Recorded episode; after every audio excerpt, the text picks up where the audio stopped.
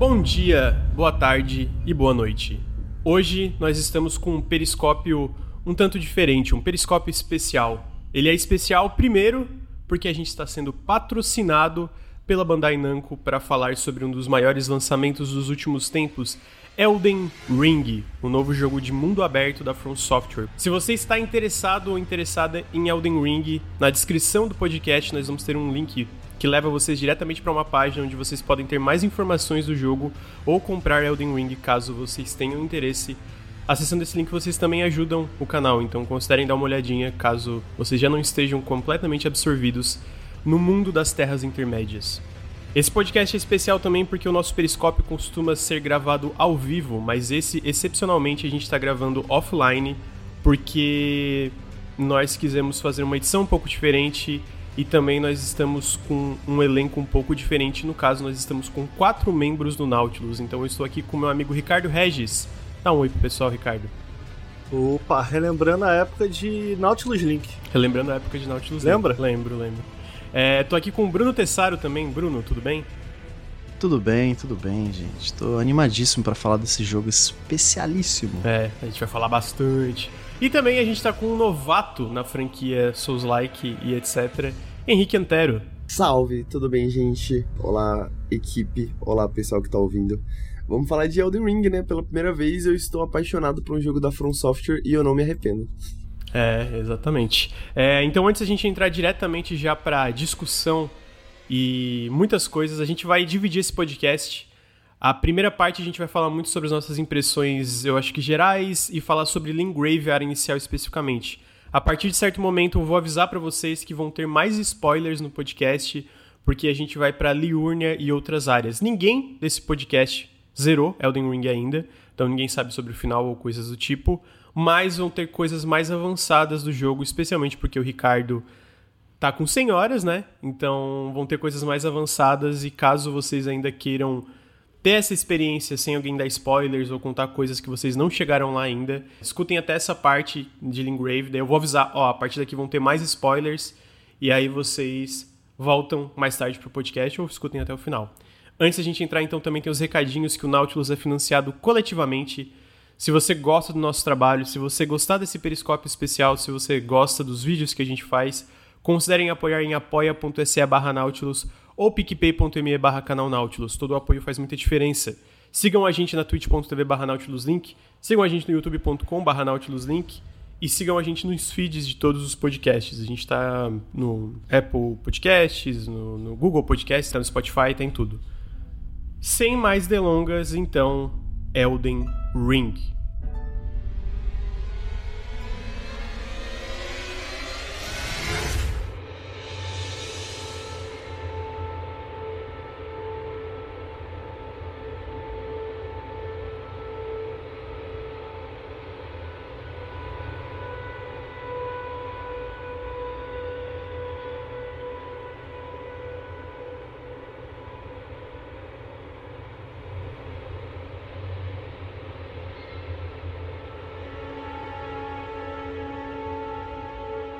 As Terras Intermédias. Você acorda como um maculado.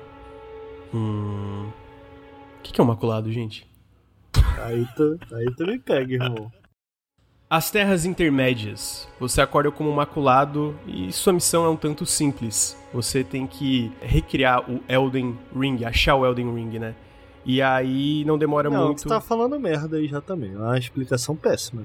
Porque tu não vai recriar o Elden Ring, tu vai tu vai pegar as runas para recriar o Elden Ring. What? Ou seja, você vai recriar o Elden Ring. É, o Elden Ring foi destruído.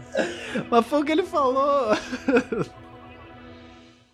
Não, você não falou isso. Ele falou a missão de recriar o Elden Ring. Então tá Não bom. é isso? Ué, faz aí. As Terras Intermédias. Você é um maculado e seu objetivo é um tanto simples, é basicamente recriar o Elden Ring. E não demora muito, tu sobe um elevador, tu abre um grande portão e tu dá de cara com um mundo absolutamente gigante. E aí eu pergunto pro meu colega Henrique, que nunca jogou um Souls-like, Henrique, como é que foi começar essa aventura de Elden Ring pra você? Foi um pouco impressionante. Eu acho que essa parte vai do Elden Ring como um todo, né? Acho que logo de começo eu não sabia exatamente o que esperar. Então, quando eu comecei o jogo, eu não tava achando que eu ia gostar muito do jogo, necessariamente, né?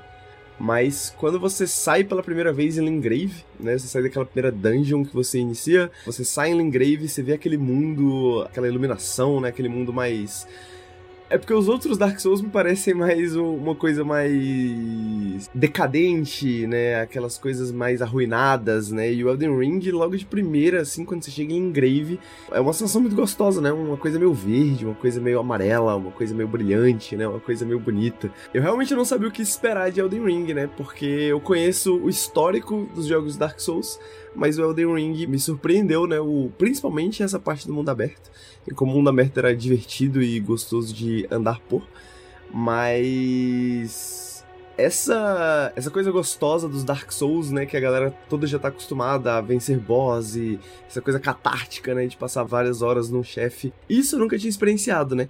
Então, Elden Ring me deu isso que eu acho que os outros Dark Souls já tinham mas ele me levou através disso pela estrutura, né, que Dark Souls ainda não tinha conseguido fazer eu entrar nisso dessa forma, né, e o Elden Ring por causa de Lingrave, por causa desse mundo aberto, me jogou nisso de uma forma muito espetacular, assim. O Ricardo, numa conversa que a gente teve, eu acho que foi no Café com Videogames, inclusive, ele comentou que Elden Ring parece essa amálgama, tipo, é a junção de tudo que a From Software fez até agora, obviamente com novas coisas em cima disso, né? Seja a parte do mundo aberto, a parte do cavalo e outros elementos que existem nesse jogo. E eu acho que essa experiência, tipo, no teu caso especificamente, que tu já tinha jogado um pouco Dark Souls 3, né? Já tinha curtido. Uhum. Mas eu acho que o lance de jogar no mundo aberto e a forma como ele faz isso. Não só tem a parte, esse choque inicial, dessa parte de, pô, esse mundo realmente é muito grande. E a parte de não ser um mundo arruinado é só uma impressão inicial, né? Conforme tu vai explorando, tu vê que tá todo mundo fodido. É, eu acho que o rolê em relação a isso, cara, é que de fato é um mundo muito menos estático, ele não passa tanta sensação de Souls 3, pelo menos. Não sei se foi o jogo que o Henrique teve um contato maior. Foi. De que aquele mundo ele não tá só arruinado, ele tá desgastado, ele tá cansado, sacou? Uhum. Porque isso fala um pouco da história, dos ciclos e tal, que eu não vou entrar aqui no meio. Mas o Elden Ring, ainda que seja um mundo, digamos que pós-apocalíptico, pós-pós-apocalíptico, ele, ele, ele ainda possui beleza. As coisas estão destruídas, as coisas estão decaídas, mas ele ainda possui beleza. Você consegue enxergar muito da beleza que ele teve no passado. Enquanto que no Souls 3, cara, você vê meros respingos, relances dessa beleza. Aqui não, você ainda consegue ver um pouco do que foi aquele lugar. Ainda que o que quer que habitava aquilo tenha há algum tempo deixado de existir ou existe de uma maneira distorcida agora, você ainda consegue ver. Então é um mundo muito mais repleto de beleza e muito menos estático também do que, que geralmente a gente vê na série Souls, eu acho. Isso acho que isso chama atenção, realmente, assim. Eu sinto que é um pouco. Você tem toda essa decadência, né? Você tem toda essa, é, é, essa, essa parte do mundo arruinada, né? Esses castelos e esses lords e essa cultura que, que você já não entende mais. Ao mesmo tempo, você tem bodes que giram, né? Bodes que, que viram, viram bolinhas e saem rolando por aí. Então, eu acho que é, é meio que essa pegada que, que o Elden Ring tem, que eu não senti no Dark Souls 3, né? No sentido de, pô, você tá andando por aí, você vê esse mundo arruinado, tem esses inimigos, tem essas coisas, mas ao mesmo tempo é um mundo que tem vida, né? Tem uma vida além disso, né? Tem, tem esses animais que vivem ali, que não são necessariamente monstros e não querem necessariamente atacar e te matar. Enquanto no Dark Souls 3, pelo menos, o que eu sentia na minha experiência é pô, esse mundo quer te matar, esse mundo quer te matar, você realmente, você não é bem-vindo aqui, né?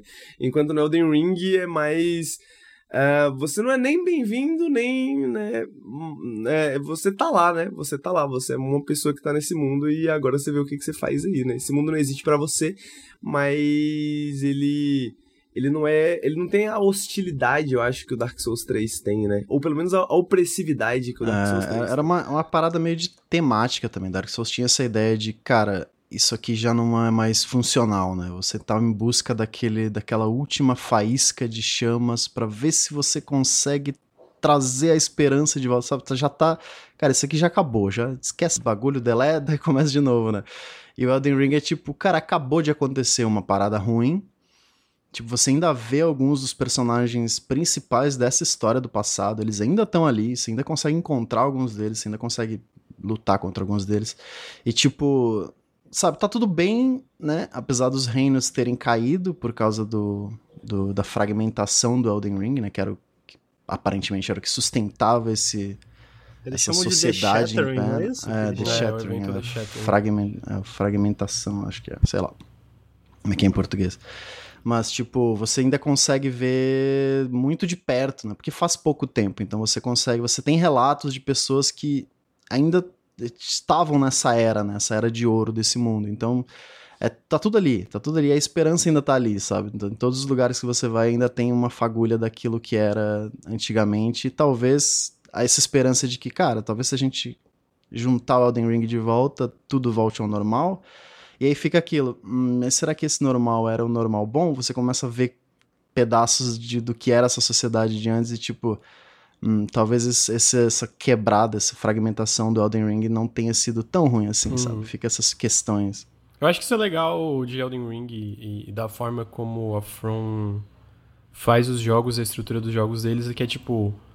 É muito tu. Tem gente que não curte, eu entendo, mas é muito tu juntando esses pedaços de um grande quebra-cabeça, digamos assim. E eu gosto que o jogo não faz muita questão de te.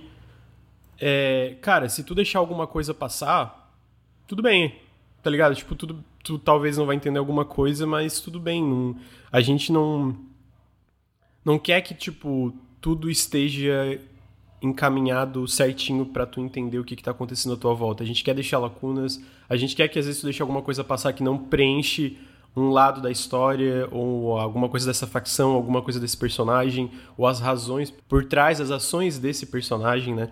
E é legal conforme tu vai avançando nas quests do dos personagens, como eles vão se revelando, né? Às vezes, tipo, que eles não estão fazendo uma coisa que eles não tinham certeza Tipo, eles tinham uma ideia que eles estavam fazendo uma coisa, mas na verdade era tipo o oposto daquilo, sabe? Tipo, ah, eu tô fazendo esse meu grande propósito, mas na verdade esse, esse propósito é uma desgraça, tá ligado? E ele acha que não, Uhum. acha que não, tá tudo bem, é o, é o meu propósito, isso é bom pra esse mundo, e às vezes "Hum, não, não mútil, pero não mútil, assim, né? Então, eu, eu acho isso muito legal e isso colabora pra exploração ser tão gostosa, né? Eu sinto que isso já tá muito em Lingrave, né? Em Lingrave tu já sai ali da, da parte inicial e tu conversa com aquele cara com uma máscara, eu esqueci o nome dele, é o primeiro NPC que tu encontra e ele fala que tu não tem a, a donzela dos dedos, né? Que é- são essas são essas donzelas que guiam os maculados pra tentar é, recuperar o Elden Ring, né? Re- re- re- recriar o Elden Ring, no caso. E o Elden Ring é essa coisa meio abstrata também, né? O Elden Ring não é exatamente um anel, é uma coisa abstrata que, que, que reina esse mundo, etc, né? Então tu vai, aí tu conversa com esse personagem, tu vai avançando em Lingrave. E outra coisa que eu acho legal, que eu acho que é uma coisa que eu conversei até com o Henrique disso, é que eu sinto que a estrutura, a gente comentou um pouco de por que, esse é um jogo mais fácil pra tu entrar necessariamente do que um Souls. Porque, ah, empaquei aqui. Ou, tipo, tu travado, sei lá, o primeiro chefe que tu encontra em Lingrave ali na. seguindo a, a- a luz da, da, da, da graça, né? Que nesse jogo tem essa, esse, esses, é, é, essa pequena feixe de luz que te, te indica lugares que tu tem que ir, ou lugares com coisas interessantes pra tu descobrir. Chega lá, tu encontra o Morgit, né? Que é o primeiro chefe com cutscene e realmente toda, toda aquela set piece é, tradicional dos jogos da From Software, dos jogos da Souls-like especificamente. E aí tu trava. Eu imagino que a maioria das pessoas, mesmo pessoas com experiência, vão dar uma empacada ali no Mortgage, porque ele é bem desafiador. É, eu, eu, apanhei, eu apanhei por umas duas horas seguidas. até, Cara, chega, chega. Cara, eu tinha, eu tinha derrotado ele no Tech Preview e eu apanhei muito também. Então, tipo assim. Pô, Eu, eu, eu vazei, fui explorar o mundo e voltar mais forte, porque não dava, não. Então, e aí eu acho que é isso, sabe? Tipo, não que outros Souls-like não tinham, às vezes, mais de uma rota pra ir, mas eu sinto que eles eram muito mais limitados nisso, e não é uma crítica, né? Era outra estrutura de jogo. Mas às vezes quando tu empacava num boss era tipo, cara, beleza, como é que eu fico mais forte nesse boss? Tem que farmar. E farmar, não que não exista esse conceito em algo como no, no Elden Ring, mas o farmar do Elden Ring, cara, eu vou explorar e descobrir coisas novas. Eu não vou numa mesma área e tentar, tipo, melhorar o meu personagem ou coisa do tipo. Bloodborne, por exemplo, tinha muito do la- lance do Blood Vial, né? Tinha que voltar e farmar pra comprar, pra comprar Blood Vial. Então tinha essa coisa de, ok, eu tô empacado e aí essa progressão, então eu tenho, eu não tenho outras áreas pra progredir. Necessariamente. Às vezes tinha, mas mesmo assim tu empacava rápido às vezes, né? Enquanto Elden Ring, mano, explora. Tu tem toda essa área, por exemplo, a parte de Engrave inicial, tu tem um milhão de coisas para fazer. Tá frustrado com o Mortgage? Vai fazer outra coisa e volta para ele depois. Às vezes tu volta depois, tu nem tá tão mais forte, mas tipo já internalizou o moveset dele, como ele se movimenta, os ataques dele, e é muito mais fluido, muito mais tranquilo tu matar, né? Então eu acho que essa estrutura faz muito mais diferença até para alguém como o Henrique que tá começando, que ele falou que tinha umas partes que ele tinha achado meio chato no Dark Souls 3, uma coisa assim, amigo. Eu achei a estrutura de Dark Souls 3 estressante, sabe? E uhum. eu tenho uma eu tenho uma baixa tolerância para estresse, né? Eu tenho uma alta tolerância para repetição e uma baixa tolerância para estresse, no sentido de que tipo eu me vi obrigado a passar por certos trechos, né, no Dark Souls 3. E mesmo que eu não, não fosse obrigado a passar por ali necessariamente batalhando, porque eu sou rato, né, então eu saí correndo no Dark Souls 3 todo lugar, é, eventualmente chega num ponto em que eu, eu, eu, eu chegava, cara, eu tô claramente mais fraco do que os monstros ao meu redor sabe? Então, tipo, eu vou ter que farmar e o único lugar que eu tenho para farmar é a área ao meu redor aqui, onde eu tô, sabe? As áreas que eu já passei e a área que tá aqui ao meu redor. Enquanto o Elden Ring, eu utilizo exatamente a mesma técnica e isso não, não me estressa justamente porque eu não estou preso né, naquela, naquela região. Eu posso literalmente fazer o que eu quiser, o que eu tiver afim, e ir para onde eu quiser e ver o que, que, eu, e ver o que, que eu encontro lá. Então, para mim tem funcionado muito bem o Elden Ring por causa do mundo aberto e funciona muito bem com o método rato de, de videogame, né? Porque toda vez que eu chego numa. Eu, eu, eu, gosto muito de farmar, justamente, eu gosto muito de repetição, né? Então eu gosto muito de achar uma área que tem uns monstrinhos que dá, dropam umas runas legal e ficar matando esses monstrinhos por meia hora ouvindo um podcast, sabe? E aí volta pra, pra Bonfire, volta, mata os monstrinhos, volta pra Bonfire, mata os monstrinhos. Porque eu detesto ter runas e explorar e explorar com estresse, sabe? Explorar de tipo assim, caraca, eu tô com 20 mil runas aqui no bolso, se eu morrer eu tô fudido, então eu vou, vou, ser muito metódico, vou matar um monstro de cada vez, né? Não vou me arriscar muito. Eu não, eu não gosto desse estilo de exploração, sacou? Isso me estressa. Mas o Elden Ring me permite, né? Eu, o Ricardo e o Bruno estavam discutindo Kaelid, né? Antes da gente começar o podcast. Eu cheguei em Kaelid bem cedo e eu falei, cara, que lugar incrível, tem um dragão, não sei o que, eu não vou, não vou conseguir enfrentar nada, mas eu tenho um cavalo, então eu posso só sair correndo por aí. E eu saí correndo e explorando tudo. E aí, mesmo que você saia só correndo e não matando os monstros, você acaba encontrando um item ou outro, você acaba encontrando as sementes sagradas que aumentam suas flasks, que aumentam sua poção, né? Então você acaba encontrando várias coisinhas. Então, só no mero ato de explorar e, e, não batalhar, né, e correr de todos os monstros possíveis, só nisso eu já conseguia evoluir, né, eu já conseguia, tipo, progredir com o meu personagem, ficar mais forte, etc. Então, é, eu acho que essa foi a parte que mais me pegou do, do Elden Ring, né? Que ele não, ele não me força a me estressar. Tipo assim, tem essas áreas que são muito difíceis, mas, pô, você quer sair correndo? Por ela e, e ver o que, que, tem do outro lado, faça isso, fica à vontade. né? Depois você vai ter que farmar, depois você vai ter que ver esse desbalanço né, de, de level que você vai ter, mas tem muitas alternativas e muitas oportunidades para você resolver esse problema. Né? Aí, enquanto no Dark Souls eu senti, me senti um pouco mais preso né, em como resolver esse problema, né? O Elden Ring me dá muito mais oportunidades e liberdades nesse sentido, né? Então, acho que foi isso foi o que eu mais gostei do Elden Ring nesse termo de estrutura, assim, né? De que eu poderia, eu podia escolher jogar da maneira que eu quisesse e o jogo permitia isso. O jogo, sabe, eu tava lá e falava assim, mano, a gente pensou em você, sabe? a gente pensou em você, tá tudo bem jogar dessa forma que você tá afim de jogar. Porque eu vi o Ricardo e o Bruno jogando na live, por exemplo, e era isso, né? Eles são muito metódicos, né? Pô, eles entram numa área, eles matam todos os monstros e vão evoluindo sala por sala, né? Até chegar na, na, na dungeon no final. E eu, pô, muito forte os monstros, muito difícil você ir correndo. Vou ver o que que dá.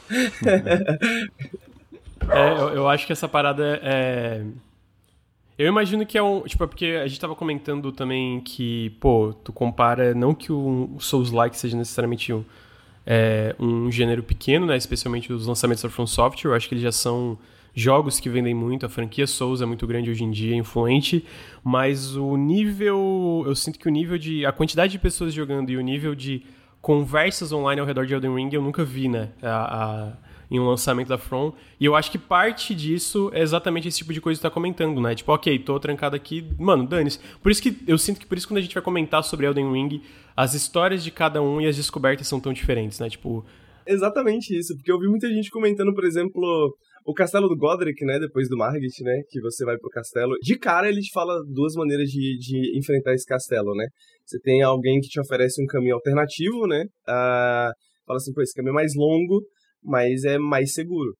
E, mas se você quiser, você pode entrar pelo portão da frente também, que é, né, tem milhares de monstros e difícil pra caramba de você passar. Eu não sabia o que esperar de nada, né? E eu vi muita gente reclamando na internet, tipo, pô, inclusive o nosso amigo, né, gamer de esquerda, é, falando, pô, o castelo é muito difícil, né? Tipo, pô, tem muitas partes para se perder, tem muito monstro, não sei o quê. Cara, eu devo, devo ter demorado uns 10 minutos no castelo, eu passei correndo, eu abri o portão principal, saí correndo, cheguei na Bonfire, aí eu corri pra próxima Bonfire, aí eu cheguei no Godric, aí eu percebi que o Godric tava muito forte para mim. Aí eu voltei, fui explorar mais o mundo. E agora eu tô nível 45. Eu voltei pro castelo e o castelo tá muito fácil, sacou? Eu consigo passar por qualquer parte do castelo e explorar qualquer coisa no castelo sem me estressar muito, sabe? Então, tipo assim, pô, tem esse, esse level gigantesco, super intrincado que os caras construíram e você pode sair correndo e não importa, tá ligado? É, então, eu, eu sinto que eu sinto que essa é uma novidade do The Ring, mas ao mesmo tempo eu tenho a impressão impressão, eu tenho a sensação, eu não tenho a certeza, tá? Eu sinto, eu acho, eu não tenho certeza de nada. A minha impressão tendo jogado o jogo, eu, eu acho que eu comentei que eu acho que Acho que sou eu que tenho mais horas até então, apesar do Bruno estar tá mais na frente do que eu, porque eu criei dois personagens. E isso me deu alguns ângulos que talvez sejam interessantes. O primeiro é esse, do tipo. É. Cara, eu, trazendo o castelo aqui de volta, né? É, como o castelo é grande, né? De como o castelo é grande. E só para completar o raciocínio anterior, é, eu tenho essa impressão de que ao construir esses espaços, ao construir todo esse mundo aberto, eu não acho, eu não acho que havia uma preocupação do time em pensar como a gente deixa isso mais acessível. Eu não acho que esse era necessariamente o pensamento. Que eu acho importante dizer isso, porque, mano, eu ainda acho que é um jogo bastante exigente. É, eu concordo.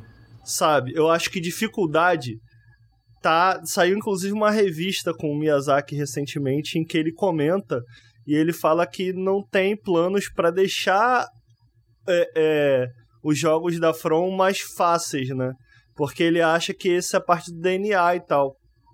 É, eu acho que o que acontece aqui é que os designers reagiram a esse novo modelo, né? De criar um jogo, que foi. Né, a gente tinha, obviamente, o Sekiro e os próprios jogos da série Souls. Eles variam, alguns são mais abertos, alguns são menos, mas a gente nunca teve um mundo aberto no formato de Elden Ring. Então o que eu acho que.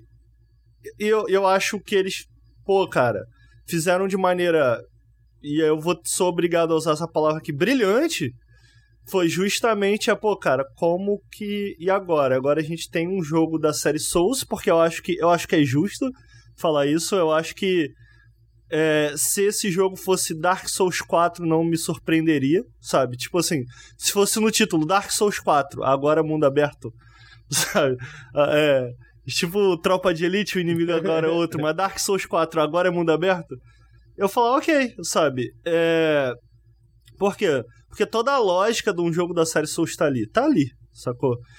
É... Então, eu acho que o que é brilhante, eu acho que o castelo é um primeiro passo que demonstra isso, que era um medo que eu tinha muito. Pô, para quem ouve nossos podcasts, cara, eu tava com quatro pés atrás nesse jogo. Quatro pés atrás. Porque eu tava assim, eu já comentei é, em podcasts passados. Pô, cara, será que eles vão. Será que vai ficar legal? Porque justamente o que eu gosto dos jogos da série Souls era o que o Henrique não gostava, por exemplo. É, pô, isso é estressante. Pô, isso é o legal. Exato. Isso é o legal. É você explorar essas dungeons tenso, com o escudo levantado, não porque o jogo te mandava ou te exige ou te obriga a ficar com o escudo levantado, mas porque você tá com tanto medo do que possa aparecer naquela esquina e porque o jogo pratica tanto isso de fazer com que você se sinta preocupado com o que pode aparecer ali na frente através de múltiplas armadilhas, através de múltiplas surpresas, que explorar era esse exercício de tensão, sacou? Então, quando você vencia, mesmo a menor vitória que fosse contra um inimigo comum, você podia relaxar. E aí é o momento. Tanto que tem muito claramente aqueles momentos em jogos da série Souls em que você entra primeiro no lugar com o escudo levantado tenso e depois que tu já explorou, tu passa correndo por ali, tu não tá nem ali pra, mas pra nada, sabe? Sim. Então, tipo assim, esse loop é interessante para mim. E aqui, cara, a maneira com que eles reagiram, com que eles tornaram aberto, é tipo, pô, beleza, se isso daqui é um mundo. Se isso daqui é um mundo aberto agora que a gente tá fazendo, mesmo essas dungeons, que é exemplo do castelo, que para mim, mano, é uma das melhores áreas que eu já joguei num jogo da série Souls, entre aspas. É justamente isso, porque o Henrique citou, mano, você pode passar pelo canto, você pode é, você pode avançar. Se você quiser avançar pela frente do castelo, vai. Não é recomendado, mas vai. É, cara, você pode partir e ir embora, atravessar esse castelo e chegar no boss. E depois, quando tu volta, porque, mano, é o primeiro castelo. A gente, eu acho que todos os jogos da série Souls têm algum castelo, né? O Demon Souls, o Dark Souls, enfim, todos tem algum castelo. O 2, o 3. Mas aqui a gente tem um castelo que parece um castelo, eu acho, sabe? Do tipo assim, é imenso. E tem, tipo, a parte de baixo do castelo. Tem cozinha. Tem. Cara, é imenso e lotado de segredos. O Lucas citou mais tarde que é um jogo muito assim. É.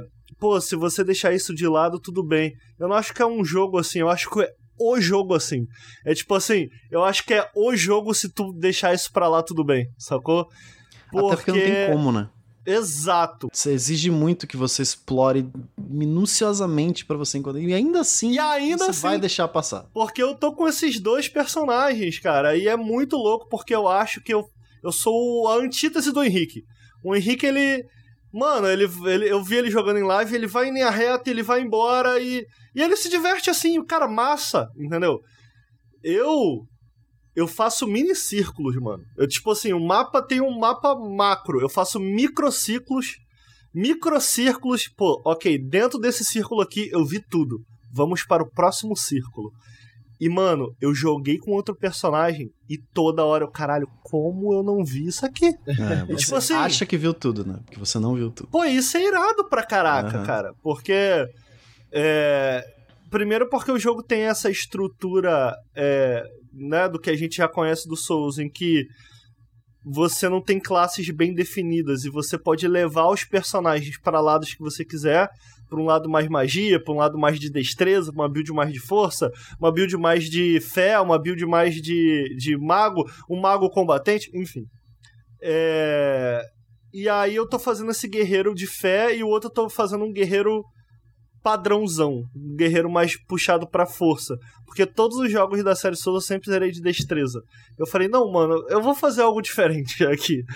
É... Então, tipo assim, não só tá sendo muito legal jogar com esse outro personagem e ver como os inimigos reagem a esse personagem de fé, porque eu tô usando meio que uma manopla com ele, que é muito irado, inclusive. É, e com o outro eu tô usando um espadão, então, tipo assim, a cadência do combate muda é, mas também muda a importância das coisas que eu acho. O Lucas citou. É, pô, eu parei no personagem e eu fui para trás pra, pra, pra explorar e encontrar mais coisas. Eu acho que nem é só isso também. Eu acho que aqui você tem recompensas muito mais palpáveis também. Especialmente o meu personagem de fé, por exemplo. Pô, cara, eu achei uma. Eu, eu achei do nada. Ah, voltei. Não consegui passar do primeiro boss. Pô, cara, encontrei uma, uma dungeon que me deu uma recompensa que eu encontrei um summon. Que, pô, muito bom pro meu personagem. Encontrei uma magia nova. Cara, encontrei uma arma nova que, nossa, faz todo sentido. E encontrei uma habilidade nova para minha arma que, caramba, agora tá muito melhor do que outra. Então, isso você. Isso, isso é.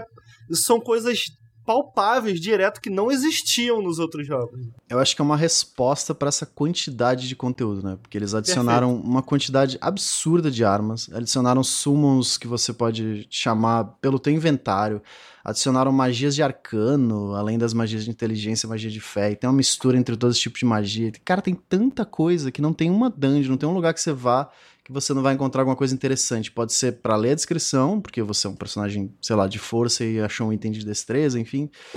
Pode ser uma parada que vai mudar completamente o teu estilo de jogo, porque aquela arma, ela tem uma cadência diferente, ela é uma arma com peso diferente, com ataques diferentes, com habilidade nova diferente. Então, tipo, só o fato de você trocar de arma vai mudar o teu, como a forma como você se aproxima de inimigos e a forma como você engaja nesse mundo aberto o tempo inteiro, sabe? Então, tipo, às vezes uma dungeon opcional ali no cantinho pode mudar teu jogo, sabe? Uhum. É, o, e, pô, eu acho legal isso que vocês comentaram das recompensas mais palpáveis. Eu sinto que tem a recompensa da descoberta de uma coisa legal em si. Às vezes nem, nem vem um item muito bom. Às vezes é tipo, ah, sei lá, vem uma coisa que tu não vai usar, né? Mas, tipo, tu descobre uma coisa relacionada ao mundo do jogo. Tipo, pô, eu tô com 60 horas agora. É, com, a minha, com o meu personagem principal, né? Que eu joguei umas 15 horas em live também com um secundário. É, eu tô com 50 nesse principal, então eu tô com umas 65 no total. tipo, só agora que eu descobri que tem chefe que só aparece de noite. Então, tipo assim, caralho, tem isso, mano? Tipo, pô, tem isso, entendeu? Então, ah, eu tô andando, aí eu vejo um negócio, pô, deixa eu ver esse portal aqui. Aí eu vou parar num lugar. Tem isso nesse jogo, mano? Caramba, como assim, velho? Então, tipo assim, é o tempo todo. Tem uma parte em Lingrave é, que eu tava andando e tu encontra um uma, uma casinha, não é uma casa, é tipo uma estrutura de pedra redonda, assim, tu entra um elevador. E eu lembro que eu tava explorando, eu entrei nesse elevador desse, mano, eu encontrei um mundo no subterrâneo. Um lugar gigantesco, eu vi, que? Aí eu, aí eu beleza, explorei, ah, deve ser uma mini dungeon. Tu pega um mapa, mano, tem um mapa na, tipo, tem um mapa do mundo aberto normal e tem um mapa do subterrâneo. Eu fiquei, mano, quão, pra onde esse jogo vai ainda? Sem insano. Pra quanta um coisa. Então, tipo assim, é o tem é, para além de que vocês comentaram das armas e tipo magias e coisas que mudam a forma que tu joga, é, por exemplo, no contexto do combate, tem a parte de tipo como esse mundo vai se desdobrando e vai te mostrando, ah, tu achou que era isso, mas não, tem muito mais, tá ligado? E não é um muito mais, não é um muito mais que parece filler. É muito mais que tu, cara, eu quero explorar isso aqui, eu quero descobrir o que é isso aqui. N não vou falar que tudo é bom, não é tudo 100%, mas pô, tudo instiga curiosidade. E eu acho que isso é um feito absurdo. Mesmo se depois que tu vai ver a tua curiosidade diz, ah, nada demais. O fato de instigar a curiosidade em si, eu acho que isso é um feito, cara, que é absurdo, tá ligado? Em termos de escala, é ridículo. Em termos de escala, é Sim, é ridículo. E vai além dos itens que você encontra, né? Porque o próprio ambiente, as estátuas, ou o que seja, né? No subterrâneo que você falou, tem uma estrutura uma arquitetura diferente, uma parada que te diz, cara, existe uma civilização, existe uma história de uma galera que vivia no subterrâneo. E o que, que eles têm a ver com a parada do Elden Ring? Que, sabe, você fica. A curiosidade não vem só de você querer mecanicamente explorar esse mundo, mas também entender o que, que tá acontecendo ali ao redor. Algo que o. Pra mim, o, é ainda é o melhor da série Bloodborne, fazia muito bem, que era, sabe, te mostrar esses lugares e te contar essa história através desse ambiente. E Elden Ring pegou isso, cara, vamos botar isso no mundo extremamente rico, extremamente grande com, e adicionar, cara, quando você acha que está começando a entender como que era esse mundo, você encontra um subterrâneo com uma civilização subterrânea. Caralho, da onde isso vai, cara? Qual, qual a ligação disso tudo, sabe? Uma das coisas que eu tenho achado mais interessante nesse sentido, né, que, que está comentando, Bruno, e deve ser verdade para os outros Souls também, né, mas é, teve uma palavra que o Lucas também utilizou quando a gente estava discutindo Elden Ring mais recentemente, que é a densidade dessas recompensas, né, porque eu nem sinto que existam muitas recompensas. Eu acho que muitas vezes você explora uma dungeon inteira, né, para conseguir um talismã que às vezes nem tem nada a ver com o seu personagem, que você nem vai utilizar. Mas aquela, aquela ideia de que quanto mais magia você tem no mundo, menos importante é essa magia, sabe? Uhum. Então, ele, ele, parece ser um jogo, e, e, o Dark Souls eu sinto que tem essa pegada um pouco também, de ser extremamente econômico, né? Extremamente. E, e tudo tem uma materialidade muito forte, né?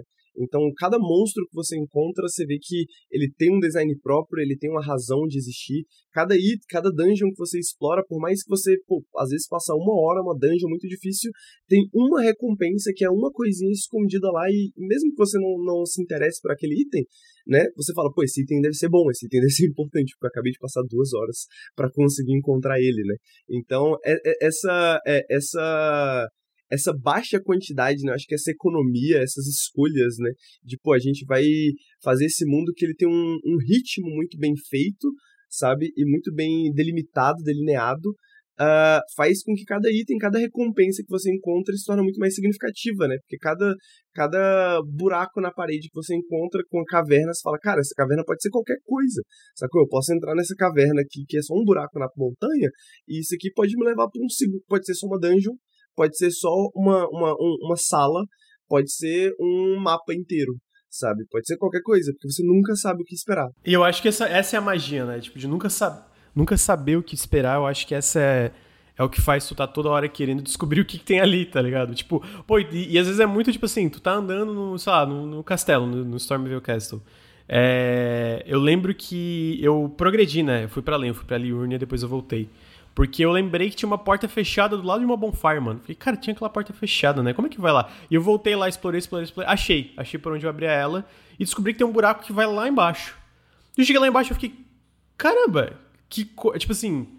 Era meio que uma coisa que eu já tinha visto antes, mas a, o contexto em que essa coisa se encontrava, não necessariamente o item, né? O contexto que essa coisa que se, encontrava, o ambiente que ela tava e o que, que eu meio que aprendi ali, fui caramba, mano. E aí depois, uma outra parte, por causa do que, que eu encontrei lá embaixo, né? Que é tipo essa mini bo é, é, esse boss opcional e uma coisa meio que do mundo do jogo, tu conversa com o personagem e tu pode falar sobre o que tu viu lá embaixo. Se não foi, não fala, mas quando tu vai, libera a opção. Então, tipo assim, e, e, de novo, o jogo não, não fala assim, ah, liberou uma opção de diálogo com aquele personagem para tu aprender mais sobre esse mundo.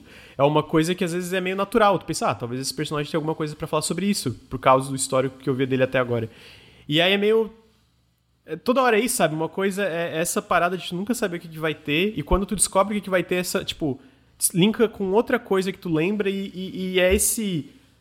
Essa coisa que vai conectando com outra e com outra e com outra, e tipo, tu sempre tá querendo explorar por causa disso.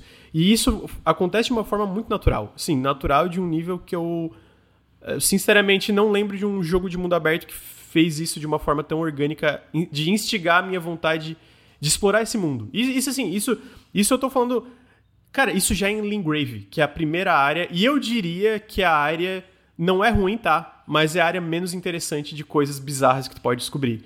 Porque depois Sim, tu descobre mais coisas em outras áreas que daí a gente comenta mais pra frente, que até conectam com o Lingrave, mas, tipo assim, Lingrave já tem muita coisa legal, mas conforme tu vai explorando outras áreas, tu fica, caramba! E é gigante, Lingrave já é gigante. Eu tenho pensado muito, especialmente para esse cast, é, enquanto eu tava jogando, porque a gente já tá gravando um pouco mais, já não são impressões iniciais, né? Longe de a gente tem 100 horas. Né? Somado aqui, eu acho é. que a gente deve ter umas 250 horas, somar as horas de todo pois mundo é. aqui. É... E eu fiquei pensando enquanto eu jogava. É... eu cheguei a fazer esse comentário em alguns dos podcasts que a gente grava aqui. Que eu nunca passei 100 horas. É... eu nunca me diverti tanto por 100 horas nesse nível. Eu, eu amava a série Souls, mas nunca nesse nível de qualidade, nesse nível de querer passar mais tempo com o jogo como qualquer outro jogo da From Software. E eu fiquei pensando, cara, por quê? O que que rola? O que que acontece? Porque às vezes esse jogo acontece muito disso. De você jogar e você se perde na parada. Você, você se perde. Você só tá ali, você, só existe ali. É. Você não tá. Então eu fiz esse exercício de estar tá ativamente pensando. E é legal, porque eu reparei algumas coisas. Eu acho que a primeira coisa que acontece aqui e que os caras fizeram transportaram para esse novo formato com maestria é justamente o que a gente sempre gostou, se a gente sempre apontou muito nos jogos da From Software, que é o level design, né? Uhum. Tipo assim, e você para pra pensar, não é só o level design das Legacy Dungeons, é também o level design de como esse mundo é construído, de como a geometria se forma para te instigar. Então, como para mim é impressionante ver como todos esses elementos de jogos da série Souls assim como o Lucas acabou de falar, se mesclam a esse jogo novo, a uma nova tentativa. Pô, isso é louco, cara. Eles não tinham feito algo assim antes, sabe? Parece que é o terceiro jogo que eles estão fazendo assim, sabe? Quando, quando o santo bate, quando tudo se encaixa. Cara, que loucura! A primeira tentativa deles, eles fizeram isso. Então, tipo assim, como esses, como esses elementos da série Souls se traduzem perfeitamente para o mundo aberto. Por que, que se traduzem perfeitamente? Uma das coisas que eu acho que chamavam a atenção na série Souls era justamente o quão misterioso, o quão intrigante era esse mundo. E a maneira com que eles contavam a história. Então eu vi alguns reviews que falavam, tipo, ah, pô, achei que por ter o George Martin a história podia ser contada de maneira mais direta, ou eu gostaria de algo mais direto. Ainda que eu acho que é um pouco mais do que Souls. Pô, você tem NPCs que são aqui literalmente Lord Dump, sabe? Em que você conversa com eles e eles falam do mundo. Eles falam, ah, esse personagem fez isso, esse personagem fez isso. Algo que não tinha, pelo menos não nesse formato antes. É, mas ainda é um jogo contado no, no, estilo Souls. Eu acho que funciona tão perfeitamente aqui. E eu fico, por favor, não, deixa assim como tá. Porque justamente o mistério é um elemento essencial desse jogo. E enquanto que nos outros jogos da série Souls você ficava imaginando, ou você. Tudo que você tinha para imaginar ou para é, é, entender, interar em cima as poucas informações que você tinha eram essas cápsulas, esses pequenos mundos. Agora você tem é, é para iluminar o que você pensa desse mundo, você tem um mundo aberto inteiro, sacou? Então, tipo assim, enquanto que no Dark Souls você tinha ideias vagas do que era o todo desse mundo, aqui você tem de maneira muito mais concreta. Então, tipo assim, é, o que, o que isso o que isso causa, cara, eu acho que explorar esse mundo é muito mais legal, porque você consegue entender mais a lógica dele. E, pô, tem lógicas bem claras aqui. O Bruno fez no vídeo dele. É, é, eu, não vou citar aqui diretamente, mas você entende o que aconteceu num castelo. Tem, tem, tem uma guerra ali rolando e, pô, pelo inimigo que você enfrenta, você entende mais ou menos o que aconteceu ali, sacou? Então, tipo assim, a forma como isso é entregue nesse mundo aberto, enorme e expansivo, funciona justamente porque você consegue juntar mais esse quebra-cabeça, você tem uma facilidade maior para juntar esse quebra-cabeça, ao mesmo tempo é tão interessante explorar, justamente porque você vai construindo e puxando essas peças. E é um mundo que ele é naturalmente muito misterioso. Então, tipo assim, essa parte do mistério Pô, cara, é perfeito. É perfeito para esse mundo aberto, saca? É perfeito para, pô, inclusive nessa mesma dungeon do castelo que você tem essa meio que essa guerra civil e tal, é, você encontra uma dungeon e aí você entende, puta, esses bichos estão aqui por conta disso, então, sacou? Então, ele te entrega muito mais as cores desse mundo, eu acho. Quando eu digo as cores, é tipo assim, é, o, o que você pensa desse mundo, o que era, o que costumava ser esse mundo. E aí a outra parada, cara, é a maestria de level design dos caras, sabe? É, não só em termos, como eu falei, de construir esse mundo geometricamente, sempre puxando a tua curiosidade, do tipo, pô, tu tá aqui, do nada tu vê uma torre, tu fala, hum, talvez eu devesse ir lá, talvez eu devesse ir naquela torre, talvez essa torre tenha algo a ver com isso daqui, porque a geometria dela é parecida com a minha, sacou? É... Pô, eu explorei uma parte em que você entra num lugar, o lugar tem uma, um X arquitetura, e eu saí de lá porque eu tava achando que era um lugar muito forte, e quando eu explorei, eu encontrei um outro lugar que tinha Y arquitetura. E aí eu lembrei que a mulher tinha me falado como você vai entrar nesse mundo, e ela fala de uma maneira mestre dos magos também. Ela não te fala o bagulho. E eu pensei, nossa, será que ela disse que ela tava falando então? Porque ela falou que eu podia entrar através assim, mas eu também podia escolher ir através de tal lugar. Será que era. E tipo assim, eram lugares completamente distantes uns dos outros, mas que eu consegui encontrar uma conexão juntando esses pedaços de mensagem crítica, críptica. Vou repetir aqui para ficar mais fácil pro podcast de mensagem críptica e de arquitetura e tal, eu juntei esses lugares. Então, tipo assim. E aí, quando tu vai de fato explorar esses lugares, como ele mexe de novo com a tua curiosidade, porque como que tu acha esses vários pedaços do mundo? Como que eu tive achando esses vários pedaços do mundo? Pô, cara, você sempre vê. Pô, eu não consegui pegar aquele item ali. Por que, que eu não consegui pegar aquele item ali? E aí tu começa a aloprar, irmão. Tu começa a criar possibilidades. Pô, vou por aqui, vou por aqui, vou por aqui. Aí tu encontra outras coisas. Nunca é um negócio assim. Pelo menos para mim. Nunca foi um negócio assim. Nossa, que louco, esse caminho. Era sempre assim. Caralho. Tem mais alguma coisa. Porque o jogo sempre tenta deixar claro do tipo, ó. Tem mais alguma coisa aí, cara. Não, não, não sei, não sei, não sei, hein? Não sei. E aí aquilo ali te te deixa. Mano, eu, te, eu, eu pelo menos eu sou assim.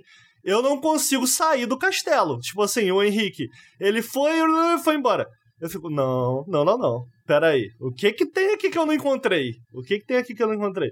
Sacou? Então, tipo assim, mistério, curiosidade e como eles é algo que eles sempre fizeram, como eles mandam muito bem nessa construção de mundo, nessa construção em termos de level design.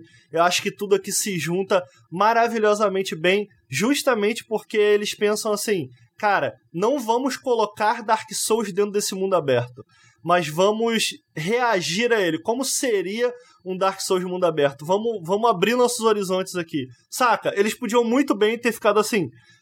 Pô, podia facilmente ter ficado assim, pô, não, beleza. As Legacy Dungeons vai ser exatamente como Dark Souls era e tal. Mas não, cara, eles falam, não, cara, a gente tem aqui um jogo com uma estrutura mais aberta. A gente precisa fazer essas dungeons dessa maneira também. Elas são muito integradas, né? Tipo, não nem parece. Pô, tipo, cara. Parece meio que, cara, é, é, mais um elemento do mundo aberto, digamos assim. Não parece que é uma coisa. Obviamente tem uma diferença, tu sente quando tu entra, mas ao mesmo tempo é tão bem integrado. A, a forma que tu entra nessas Legacy Dungeons é tão orgânico, tipo assim, cara, tu tá entrando de repente tu tá nela. Tipo, não é tipo. Talvez um caso específico, mas tipo, não é tipo, ah, peguei uma tela de loading aqui e de repente tô nessa Legacy Dungeon, entendeu? Tipo, é uma coisa que, cara, tu entra e de repente tu tá ali, vai acontecendo as coisas, de repente tu tá fora, e vai, vai, vai, tu descobre isso, tu descobre aquilo, para pá, para pi, para pu. E, mano, é mágico, é, é foda. Eu, pô, tem. Eu, eu sinto. Eu vou dar um exemplo aqui tem jogos que vêm e tu pensa, cara, não vai ter uma coisa assim por um bom tempo no sentido de descobrimento. Como, como ele interage em cima. Como ele interage em cima de elementos conhecidos de design de outros jogos, de outras franquias, porque obviamente tem Souls ali, tem. Eu sinto que é muito a From Software perguntando, cara, tem tudo isso que a gente aprendeu, como é que a gente pode expandir os horizontes e criar uma experiência como a gente nunca fez. O Bruno botou no vídeo dele quotes do Miyazaki falando sobre, tipo assim, cara, a gente meio que não foi tipo assim, a gente vai fazer um mundo aberto porque, ah, vamos fazer um mundo aberto. Foi tipo assim, cara, como é que eu pensei que eu podia fazer um, um jogo dos meus sonhos, né? Como é que. É, é isso, né, Bruno Coach? Que ele fala assim. É exatamente. Que, como é que eu posso fazer de, ah, mano, eu tô aqui de repente. E é muito engraçado porque o que ele fala é exatamente o que acontece. Dá até raiva, mano. O cara, tipo assim, tá andando e de repente tu vê aquilo lá e aí tu quer aquilo lá, mas aquilo lá tu vê aquela outra coisa e tu entra lá. É uma coisa mais ou menos assim que ele fala que eu lembro, né? E aí e é isso. E pelo menos o, o ciclo do jogo para mim é isso. Eu tô lá e eu tô andando com o mundo aberto de cavalinho. E aquela mansão lá no topo daquela montanha? Aí eu não acho como ir. Eu tô procurando, não acho a droga do caminho. E eu, mas eu não acho a droga do caminho, mas eu acho outra coisa. Eu fico, eita, mas tem aquela outra coisa ali, tá ligado? E não é uma mansão. Não é uma mansão, é a mansão, né? Porque o design é sempre muito irado. Tu fala, caraca, que, que lugar irado, né? Ele fala da ideia do mundo, ah, se eu tô andando, eu quero ter uma arena em que aparece um dragão e eu tenho que brigar com o dragão, eu tenho que, sabe, tipo, ele diz, ah, eu quero adicionar coisas interessantes nesse mundo para você fazer o tempo inteiro. Só que como é um jogo do Miyazaki, é um jogo da From, todos esses elementos que ele coloca nesse mundo não são não estão ali por acaso. O dragão não tá ali por acaso, sabe? Ah, tem, eu quero que tenha uma arena com dragão. Tudo bem, mas esse dragão tem que ter um, um, um porquê. Tem, tem que ter um porquê. Um, tem que ter um, porquê. É, né? Sempre, e, sempre tá contando e, uma pequena história, né? Sempre tá contando. Exatamente. E é isso que te traz. Cara, por que, que esse dragão tava aqui? Por que, que esse dragão é, é tal dragão? O que, que ele tem a ver com aquele outro dragão? O que aconteceu com os dragões, sabe? O que, que sabe? Você começa. Caraca, quando você encontra outro dragão, porra! olha ali, tem a ver com aquele outro dragão, sabe? Tipo, por mais que seja um mundo criado para instigar e ser divertido, ele faz questão de que esse mundo tenha um pilar, né? Tem essa história por trás. E é, é, e é isso que clica, sabe? Cara, não, não tem como parar de jogar esse jogo depois, depois clicar. Eu acho que clica mesmo que esse não seja o seu maior interesse, porque por mais que muitas vezes você. É, pô, eu só quero avançar e matar monstro. É, a lógica a lógica dentro que esse jogo funciona, ela contribui tanto para a ambientação desse jogo, sabe? Que por mais que seja só uma coisa secundária, é impossível não sentir que ela tá lá. Não sei se isso faz sentido, sabe? É, o Ricardo tava falando de que, justamente, né, eu sou uma pessoa que joga totalmente diferente de, de vocês, até porque eu não tenho essa tradição de Souls, né, e eu já não, já, já não me, eu, as coisas que vocês gostam de Souls, como o Ricardo falou, são justamente as coisas que me, às vezes me afastavam de um Souls, né. E, por exemplo, eu não ligo pra lore, né? Eu não ligo pra história, eu não ligo pro, pro, pro mundo, assim, ou pelas razões de que, o, de que, de que pelo, pela qual o dragão está lá. Eu gosto de que o dragão está lá. Mas é isso, o fato de saber que existe uma lógica pela, né, por trás do dragão faz com que, mesmo que eu não ligue para essa história, mesmo que eu não esteja atrás dessa história, é, tudo tenha um peso um pouquinho maior, sabe? E, e, eu acho que é, e, e, eu acho que é isso que eu tenho sentido muito no Elden Ring. E, e, eu tenho lembrado muito, que eu li muito sobre Dark Souls, né? Na, na época que nem tinha para PC direito e não dava para jogar, né? Uh, mas uma das coisas que eu lembro de. que eu lembro que ficou, ficou muito marcado em mim é um review de Dark Souls 1 ou 2 ou 3, que alguém falava assim, pô, isso é Dark Souls, né? Você tem um dragão que tá lá longe, você tem um arco, e você pode matar esse dragão com esse arco de longe, e sem ser atacado de fora das bounds ali do dragão, né? De fora da, da área ali do dragão, porque é esse tipo de jogo é esse jogo onde o mundo ele existe, né? Ele existe, ele tem fundamentação, ele, ele tem materialidade, né? E, e não só ele existe, como essa lógica por trás significa que você pode também quebrar essa lógica, né? Significa que você pode fazer o cheese, né, que, que a galera chama, né, que justamente de, que é como eu tenho jogado Elden Ring até agora, né, fazendo cheese e tudo, né, tipo assim, meio que é, achando, né, na minha cabeça, que eu estou indo contra o design do jogo, que eu estou fazendo coisas que o jogo não quer que eu faça, mas que na verdade, como o mundo tem essa lógica e essa fundamentação, tudo está permitido, tudo funciona, tudo está lá, tudo existe, né? Então, na verdade, você está só tendo uma vivência diferente dentro desse mundo, mas a lógica do mundo permite que você faça isso, que você tente quebrar essa lógica, mas ainda assim você está trabalhando dentro desse mundo. Que é uma das coisas que eu percebi no Elden Ring, né? Tipo, é, ele é um videogame. Ele é, o, o, ele é um, um grande videogame, no sentido de que, tipo assim, ele não, ele não pretende não ser um videogame ou, pare, ou não parecer um videogame. Ele é um videogame, ele tem sistemas, ele tem mecânicas, ele tem uma lógica, né? Esse mundo ele é interativo e ele não é só interativo de uma maneira que Uh, né, você tem suas ações e isso é a maneira que você pode interagir com o mundo. Não tem um botão mágico que você aperta que faz coisas, né? E o segredo para mim parece é que o fato dele ser um videogame, tipo, um grande videogame, é obfuscado o tempo inteiro, né? Então, tudo são mecânicas de videogames, tudo são ideias de videogames, tudo são noções de videogames, mas tudo é descrito e apresentado e expressado de uma maneira um pouco obfuscada, né? Então você tem essas mecânicas, mas essas mecânicas elas não são apresentadas como mecânicas, elas são apresentadas como parte desse mundo, uma coisa meio diegética, né? E aí você interage com essas mecânicas através de que você interage com o mundo ao mesmo tempo, né? Não tem como você distinguir uma coisa da outra. Tá tudo integrado, né? É, inclusive a sensação é de que ele não só é um videogame e por conta disso que você falou, ele tá muito à vontade em ser um videogame ao mesmo tempo. E isso é raro, mano. Isso é raro. Ao mesmo tempo que ele tá muito à vontade em ser um, um videogame, ele também é, consegue consegue fazer com que esse mundo de alguma maneira exista, sacou? Para além das barreiras do que é um videogame, assim. Você eu consigo enxergar não agora, mas eu consigo enxergar com clareza a lógica por trás desse mundo, como esse mundo existiu. Tipo, por que, que eu tô aqui? Por que, que, por que, que eu, jogador, estou ali, saca? Então, eu sinto que isso é raro. Eu acho que isso é uma, da, é uma das qualidades que faz desse jogo ser tão especial. São coisas que estão presentes, são, são sensações que estão presentes em outros jogos da série é, Souls ou jogos da From Software. Mas é isso, eu sinto. O Lucas estava citando os coaches do Miyazaki, eu cheguei a comentar isso em, em live Mano, eu sempre conto essa história. Eu, eu comprei o. Talvez o Bruno também, não sei, mas eu comprei o. Eu lembro de ter visto o Demon Souls na época numa revista na IGM, mano. E era uma entrevista antes do lançamento, do cara falando: eu sempre quis jogar Monster Hunter, eu não tinha console da Nintendo. E eu, eu achei que tinha alguma similaridade. Na entrevista, o entrevistador falava que ele tinha sentido certas similaridades e tal. E eu falei, pô, é isso, é isso. Finalmente algo. Não, não, não, não, no final das contas não tinha nada a ver, né? Mas eu lembro que na época foi isso que me atraiu por esse jogo. Então quando eu descobri que ele tinha saído e que tinha uma versão de Hong Kong que era em inglês, eu comprei, mano, a versão de Hong Kong. É. E eu lembro que eu fiquei enfurnado no meu quarto. O Nelson aqui do Nautilus, ele me mandou mensagem perguntando: Ricardo, tá tudo bem? Você sumiu. Você sumiu. Porque, tipo assim, eu lembro da sensação, mano, logo no início desse jogo, de você tá andando num túnel com uma com uns esqueletinhos ao, ao, ao, ao, distante assim, andando devagar no meio do túnel com uma névoa e tal. Falei, caralho, que que é isso aqui? Porra, era, era isso aqui que eu imaginava quando eu li os livros de D&D, tá ligado? Era isso aqui que eu imaginava. E aí, mano, sinceramente, cara, jogar esse jogo agora, e esse é um jogo que ele pega emprestado da história, muito da história da From Software.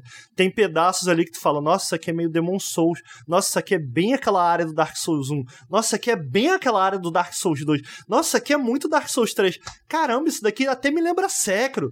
Ele tem um pouco de tudo, mano, de tudo. E a sensação, cara, para mim, quando eu revisito essa sensação que eu tive lá atrás com Demon Souls é, puta, era isso aqui que eles queriam fazer, mano. Que foda que eles fizeram isso, sabe? Até me arrepio, mano. Porque eu fico assim, caralho, que jogo espetacular, meu irmão. É incrível. Porque, mano. tipo assim, é, é, é, a sensação que me passa é porque é, ele é tão vasto em tudo, em conteúdo, em qualidade, em tamanho, sabe? Que tu fica assim, caralho, brother. Que bom que os caras chegaram até aqui. Uhum. É tipo é dinheiro sendo jogado na tela o tempo inteiro. Porque o Demon Souls, quando eu joguei lá atrás, ficava evidente que, putz, é um jogo de médio orçamento, né? sim, né? Sim. Tipo assim, os caras estão tentando. E, cara, esse jogo aqui é outro rolê. Tipo assim, a, a, não é à toa que, inclusive, tem entrevista que eles falam que é o jogo mais ambicioso da Namco Bandai, né? Uhum. É, é Namco Bandai ou Bandai Namco? Eu acho que é Bandai Namco. Eu acho que é Bandai. Bandai Namco. da Bandai Namco. É... Então, pô, o meu lado fã, eu tô trazendo essa, essa lente aqui porque a gente teve a lente do Henrique, eu acho que a maioria daqui é muito fã também. É, o Henrique teve, trouxe essa lente de alguém que entrou agora. Mas, cara, o meu lado fã, cara, o cara que, pô, começou lá no Demon Souls, eu fico de. Eu fico boca aberta e fico muito feliz que tem esses pedaços desses vários jogos nesse jogo, né? A história, né? Onde começou a história, ela foi. Eles foram inteirando da partida do Demon Souls. A minha, eu, a minha, a minha conexão é bem parecida com a tua. Eu era viciado em Monster Hunter no PSP. E aí, quando eu vi um, pô, um Dark Fantasy parecido com Monster Hunter, cara, eu preciso disso. E, tipo, foi um jogo que a primeira vez que você pega ele na mão, tipo, controle, você sente que tem algo diferente. Até com o próprio Monster Hunter. Ele tem uma. Ele deixa de lado aquela. É, visualmente agradável, a conexão de animações para você ter um controle absoluto do teu personagem, do teu combate. E é algo que liga muito nessa parada que o Henrique falou de ele sabe que é um videogame, ele é um videogame e ao mesmo tempo ele tá tão confortável em ser um videogame e ele te dá essa essa caracterização tão própria desse videogame, nesse mundo e nesse, nesse jogo, que, pelo menos para mim, chega um momento quando clica, quando eu me torno o personagem, sabe? Quando eu não penso que eu estou com o controle na mão, quando eu não penso que eu tenho que esquivar, quando eu não penso que eu tenho que atacar, quando eu estou esquivando, eu estou atacando, quando essa conexão, principalmente quando eu tô enfrentando um chefe muito difícil, que eu já tô né, acostumado com ele, quando tá aquele você tá na tá zona, internalizado zona. todos os movimentos Isso. dele, tá ligado? Esse momento assim, é, é, o, quase. É, é, é o momento em que Dark Souls introduziu, acho que Elden Ring faz isso também e faz isso de uma forma magistral que é o momento em que, cara, eu não estou jogando Elden Ring, eu estou em Elden Ring, sabe? É, ai, é, acho que a From é um dos poucos que consegue fazer isso. E, e, cara, essa parada de estar em Elden Ring, para mim, para mim é muito forte, sabe? E, e, e, vem justamente dessa obfuscação de design, né? Dessa questão de, tipo assim... Por exemplo, eu tava enfrentando a Renala, né? E eu tô fazendo um personagem de força. Eu tenho a espada gigante do Guts, né? É, do Berserk, hum, que eu gosto muito. E ela é extremamente lenta. E, cara, eu, eu vi outras pessoas jogando, né? Eu vi o Bruno jogando com um personagem acho que mais de destreza, né? Que tinha uns ataques mais rápidos. Eu vi o pessoal jogando com um personagem que tinha mais magias. Eu falei, caraca, E, tipo, fizeram um chefe que parece que é meu counter, sabe? Parece que é, tipo assim, um chefe que que é horrível para conseguir matar com essa espada, para conseguir matar com a arma forte, pesada, da, da, do jeito que eu tô jogando. E o jogo não se importa com isso, assim. E eu acho que isso é uma das questões, sabe? Tipo, o mundo, ele existe e ele está lá, e, e, e ele não é exatamente um jogo, digamos assim, balanceado. Ele não é feito para que tudo seja aproveitável, que você possa ter tudo e que você possa conseguir é, é, é, passar por todas as experiências. E até eu, acho que gostar de tudo. Acho que ele não é exatamente nem feito para que você goste do mundo de, inteiro de Elden Ring, né? Eu acho que ele é um mundo feito para ter coisas que vão irritar todos, né? Tem sempre uma. Porque eu acho que é isso que dá esse peso, de que, que dá essa ideia de que, cara, esse mundo existe, ele, ele, ele tá aqui independente de mim, sabe? E, e isso que faz com que quando eu estou roubando, digamos assim, né? Fazendo o cheese, né? É, eu não sinto que eu estou fazendo tease, eu sinto que eu estou sobrevivendo ao mundo. Eu sinto que esse mundo hostil e difícil e complexo está lá, que ele existe, e que eu estou fazendo tudo que eu posso para tentar sobreviver. Então, se eu estou trocando de arma, se eu estou farmando, se eu estou uh, aproveitando um exploit que eu descobri aqui nesse chefe ou na, naquela área ou qualquer coisa assim, tudo isso faz parte de estar vivendo esse mundo, né? Porque é, eu sinto que, que é isso, é, as coisas não não, não, não estão lá nem sempre para funcionarem perfeitamente, digamos assim.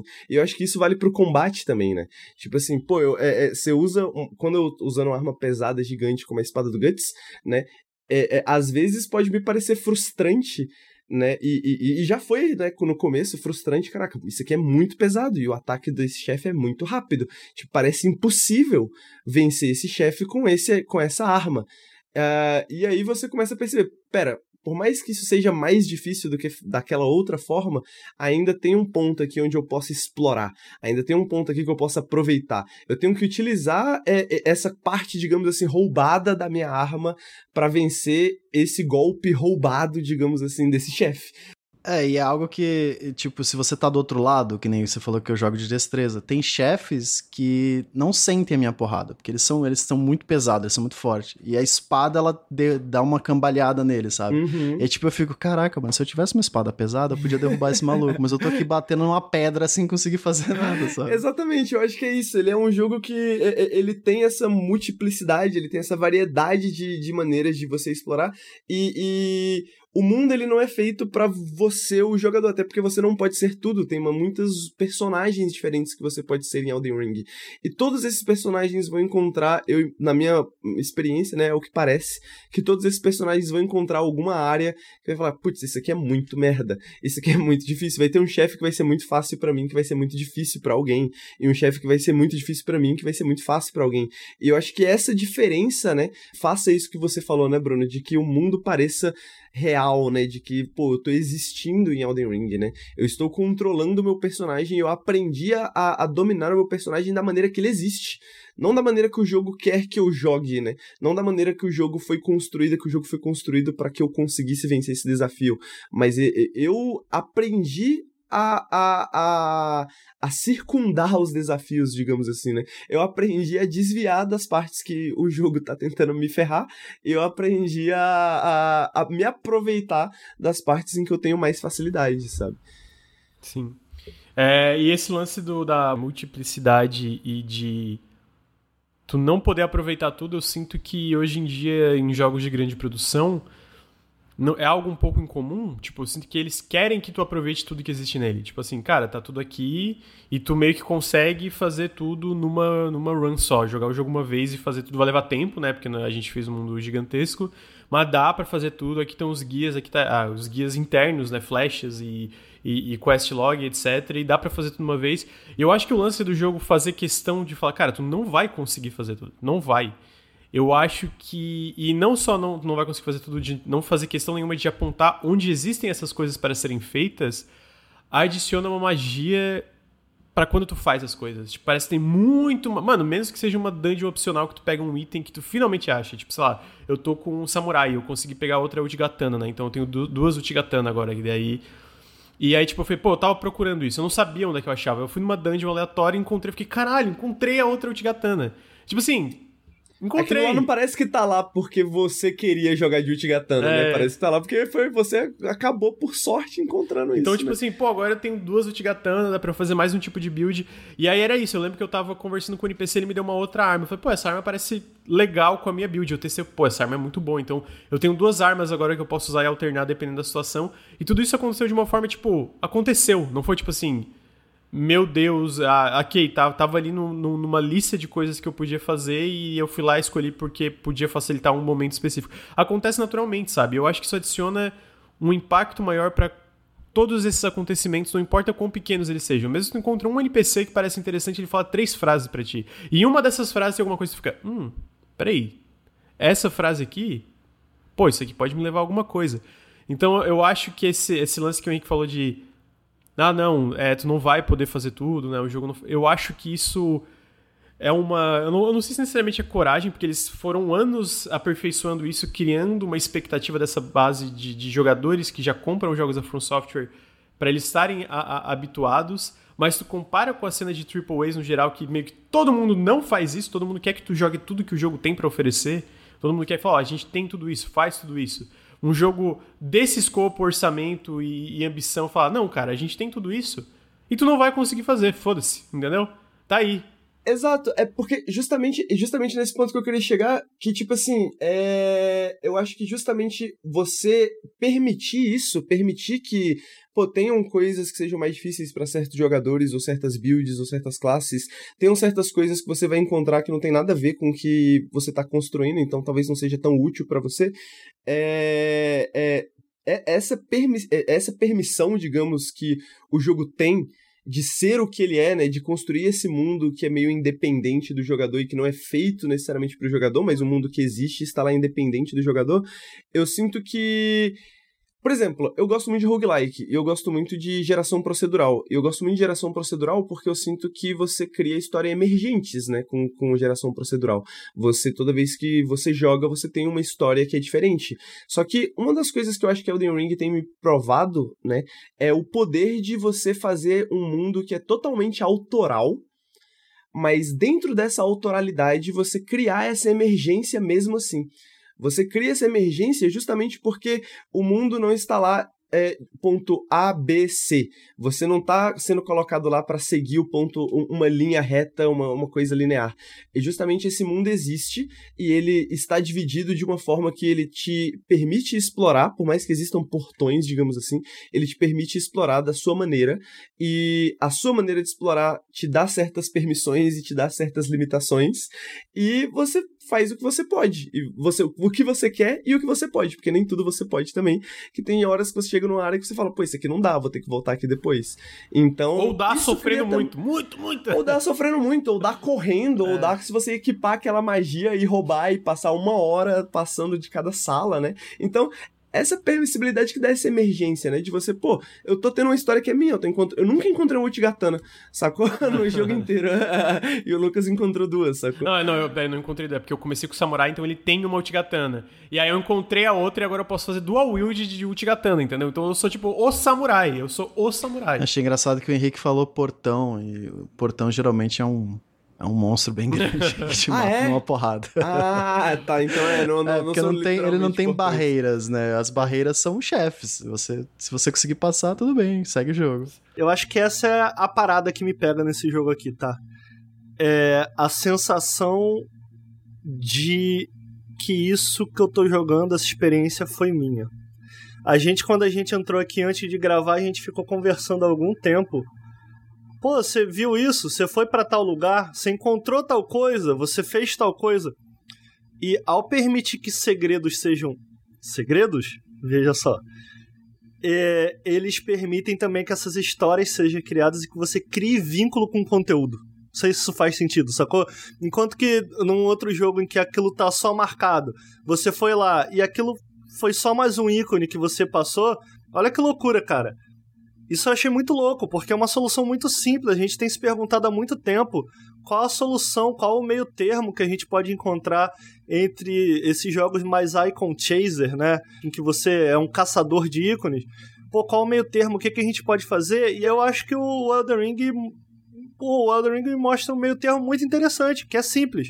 Cara, os ícones eles continuam existindo, só que marca você. Cara, olha que loucura. Eu achei isso, sério, eu achei muito genial, de verdade. Porque o meu mapa tá cheio de marcação, tá cheio de coisa. Porque eu não quero esquecer onde estão os, os personagens, ele não marca nada para você. Ele marca no máximo os lugares de teleporte. Mas, tipo, pô, às vezes eu não tenho dinheiro para comprar certo item. Às vezes eu não tenho level, às vezes eu não tenho item para passar de certo lugar. E o jogo não me diz isso, mas ele fala: olha, você tem um mapa, você marca o que você quiser aí. Com vários ícones, da maneira que você quiser. E aí, quando eu abro meu mapa hoje, mano, ele tem um monte de coisa marcada e eu fico, ó, que bonitinho o, marca, o mapa que eu fiz. Foi eu que fiz. Foi eu que fiz. É Cartógrafo. E, cara, e, e essa é uma sensação que se estende para todas as outras coisas. Tipo assim, eu sinto que ele é muito mais orientado a combate, porque a exploração existe para você moldar, criar esse personagem a partir da pilastra principal dele, que é o combate. Então as recompensas vão sempre indo nessa direção. E você, ao longo, ao longo dessas 100 horas que eu tenho, eu fui aprimorando, eu fui criando, eu fui experimentando esse combatente definitivo, que é meu. Caraca, que é completamente diferente do, do Lucas, que é completamente diferente do Bruno. E eu, olha que louco. A jornada desse personagem é minha. Porque, caraca, eu fui pra X lugar, eu fui. Sabe? Então, uma parada tão simples, ao permitir que esses segredos sejam segredos, eles permitem também com que você crie vínculo com o conteúdo.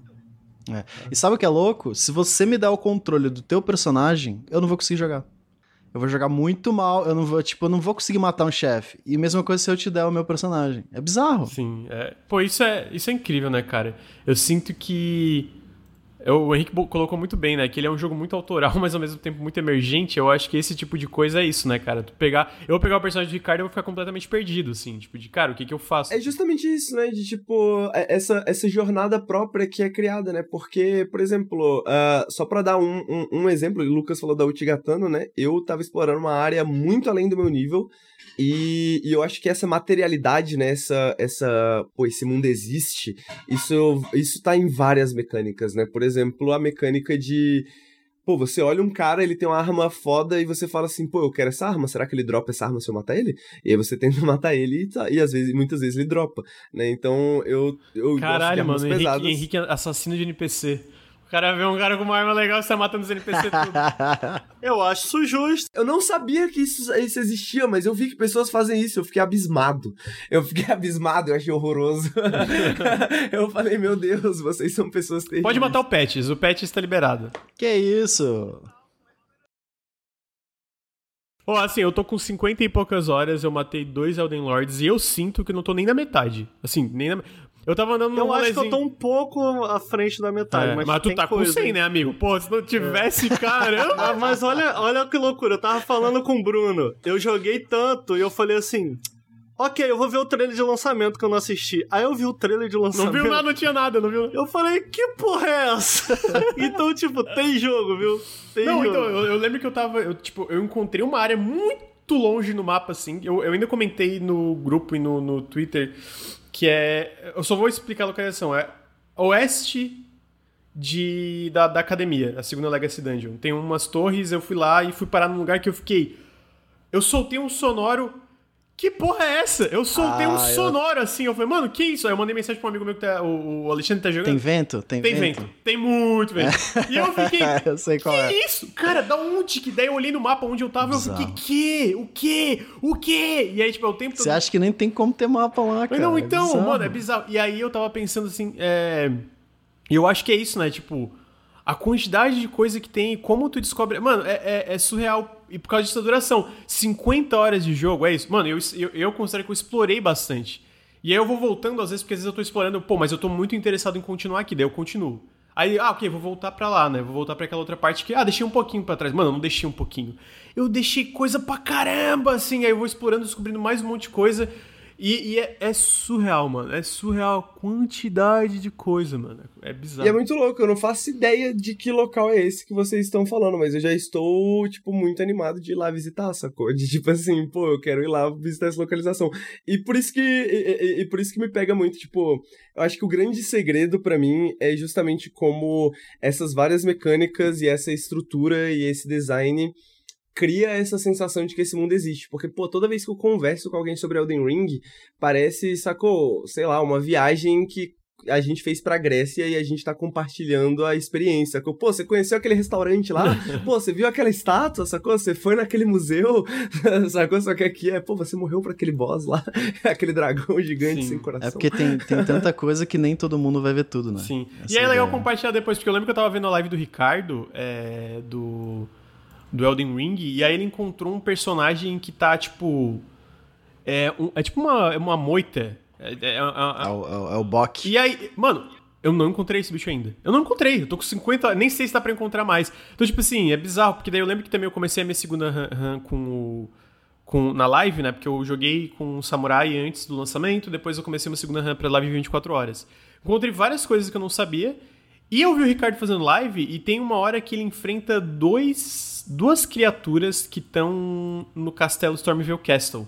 Que ele tá andando numa ponte, é aquele. É o. É o, é, são, tipo, tem o, o, o Godric, o enxertado, né? Então ele tem vários braços e pernas e etc. Ele tem, tipo, essa. Tem um desses no castelo dele, que é tipo, vou dizer, não é o filho dele, mas parece meio que tipo uma versão dele menor, que ele tem vários braços, ele tá andando tipo numa, num, num salão de jantar enorme, assim, tipo, todo em ruínas, assim. E aí eu vi o Ricardo, um clipe que ele postou no Twitter, tipo, ah, o jogo mais acessível da From Software, que ele tá andando, aí cai um bicho na frente, ele vai recuar, cai o bicho atrás. Eu não sei onde é essa área. Até agora eu não achei essa merda. E eu tô curioso, mas eu tô tipo assim, mano, eu vou procurar uma hora, não sei se eu acho. Mas é incrível. É possível que tu não ache, mano. O meu, o meu primeiro personagem, eu explorei bastante aquele lugar. E, e, e, de novo, eu exploro com muita calma. Com muita calma. Você quer que eu fale onde é? Ah, só sem Stormvale. Porque pra mim eu explorei não, tudo. Não, é ah, tá. Não, é porque eu explorei tudo pra mim de Stormvale. Mano, eu virei aquele lugar do avesso. Mas, tipo assim, eu ainda mesmo assim, pegando Lingrave, eu, eu explorei muito de Lingrave. Eu explorei muito, muito, muito, muito. E parar pra ver que tem um lugar com dois daquele bicho, eu fiquei tipo assim, mano, onde, onde que eu não explorei, tá ligado? O que só mostra essa densidade que a gente tá comentando, tá ligado? E, pô, e é, e é muito legal porque tem coisas mais escondidas, mas às vezes. E, e, e coisas fantásticas é, bem escondidas, mas as coisas principais, tipo, pô, tu pega o Stormvale, que é uma dungeon que tu tem que ir, os chefes, o Godric, Pra, incrível, mano. Eu tava comentando com, com os guris quando cheguei nele. Eu fiquei, mano, a segunda fase desse chefe é um. Mano, a música. Eu tudo. acho que tem uma coisa importante que a gente tem que falar, cara, é porque isso tudo que a gente tá falando, de repente, quem ouve e nunca experimentou alguma coisa Souls, ou falou. ou ficou minimamente interessado, pensa, pô, nossa, essa sensação de pertencimento, essa sensação de agência em criar seu personagem e tal é, é, é, é, esse mundo aberto em que eu posso ir na direção que eu quiser. Eu quero isso. Mas tem um porém, mano. Tudo isso é envolto de um jogo que é extremamente desafiador. E eu acho que essa é a maior barreira dele. Eu não sei se vocês concordam. Tipo assim, é lógico que para mim é um plus. Mas eu acho que é interessante para a gente tocar nesse ponto para que quem faça a decisão faça uma decisão informada. É um jogo que eu não acho, eu, eu realmente acredito que ele é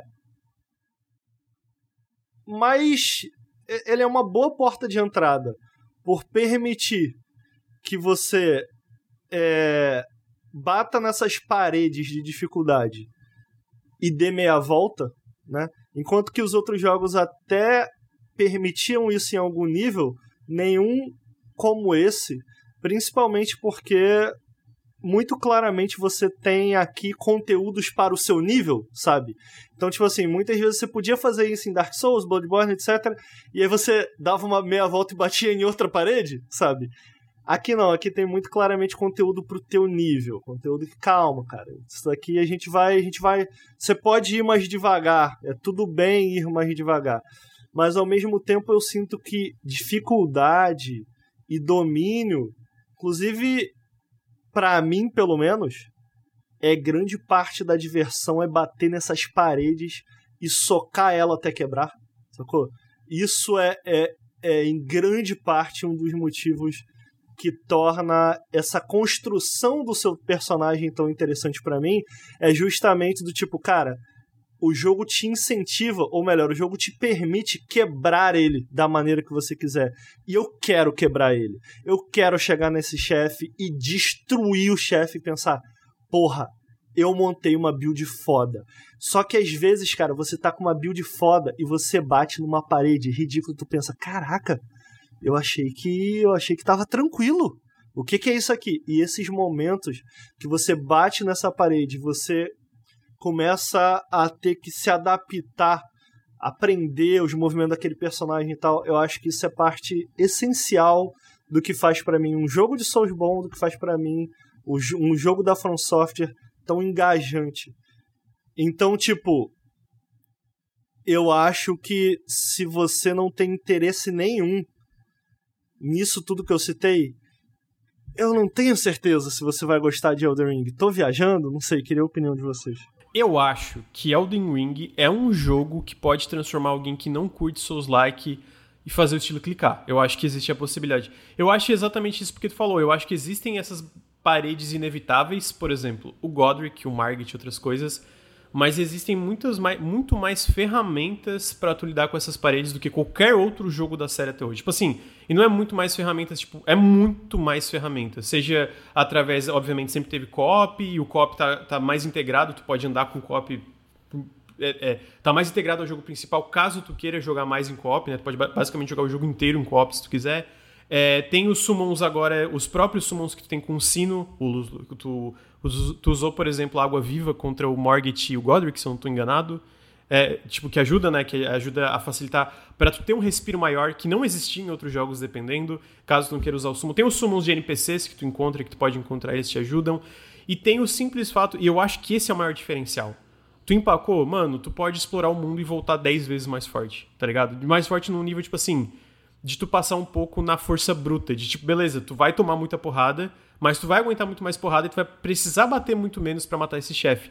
E não só isso, nessa exploração toda, tu vai enfrentar outros chefes que são muito menos difíceis, muito menos difíceis, é, que um Godric ou um Margit da vida, e tu vai chegar nele mais habituado ao ritmo de um Souls-like, e tu vai entender melhor, vai clicar mais rápido, e tu vai eventualmente conseguir passar aquela barreira. Eu, eu acho que eu concordo contigo que, tipo assim, ela ainda tá ali, mas ela é suavizada no sentido de como tu interage com esse mundo e as formas que tu pode lidar com essa frustração para então voltar mais calmo e mais forte e passar de uma situação que tinha antes. E eu acho que é disso porque e aí eu falo isso porque eu vejo pessoas que nunca curtiram um Souls like antes é, no Twitter, em redes sociais falando, cara, clicou para mim dessa vez. Clicou, tá ligado? Tipo, ainda sofri, mas dessa vez clicou. E eu acho que o clicou vem exatamente dessa, desse leque de opções que nunca existiu em um Souls like, na minha opinião.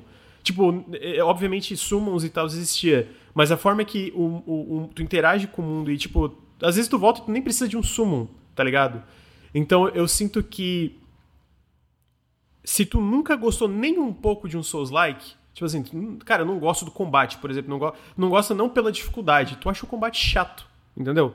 Não pela dificuldade, não pela barreira.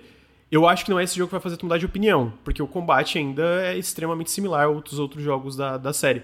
Se o problema é especificamente as barreiras, eu acho que existe uma possibilidade de, de tu se adaptar a isso, de essa barreira clicar contigo e tu, é, é, tu entrar no ritmo de como tu lida com essas barreiras, exatamente porque o leque de possibilidades é muito maior graças a esse mundo aberto. Então eu não discordo do que, que tu falou, mas eu acho que existe, eu acho que se tem um jogo que pode fazer o Souls-like clicar com a pessoa, esse jogo é Elden Ring. Pelo menos o Souls-like da From Software, né? Obviamente, existem outros Souls-like que vão em outras direções e outras coisas que podem funcionar, mas especificamente os Souls-likes da From Software, a fórmula da From Software, eu acho que o jogo que é mais fácil clicar é Elden Ring, por causa dessas razões. Eu não sei se tu concorda minimamente, mas eu acho que existem mais ferramentas que pode fazer. Mas eu acho que é um alerta bem, bem razoável. Eu acho que especialmente é isso, tipo, pô, nunca curti o combate. Mano, eu não acho que esse jogo vai fazer tu curtir o combate, tá ligado? Porque o combate é, a, a, a, os pilares são.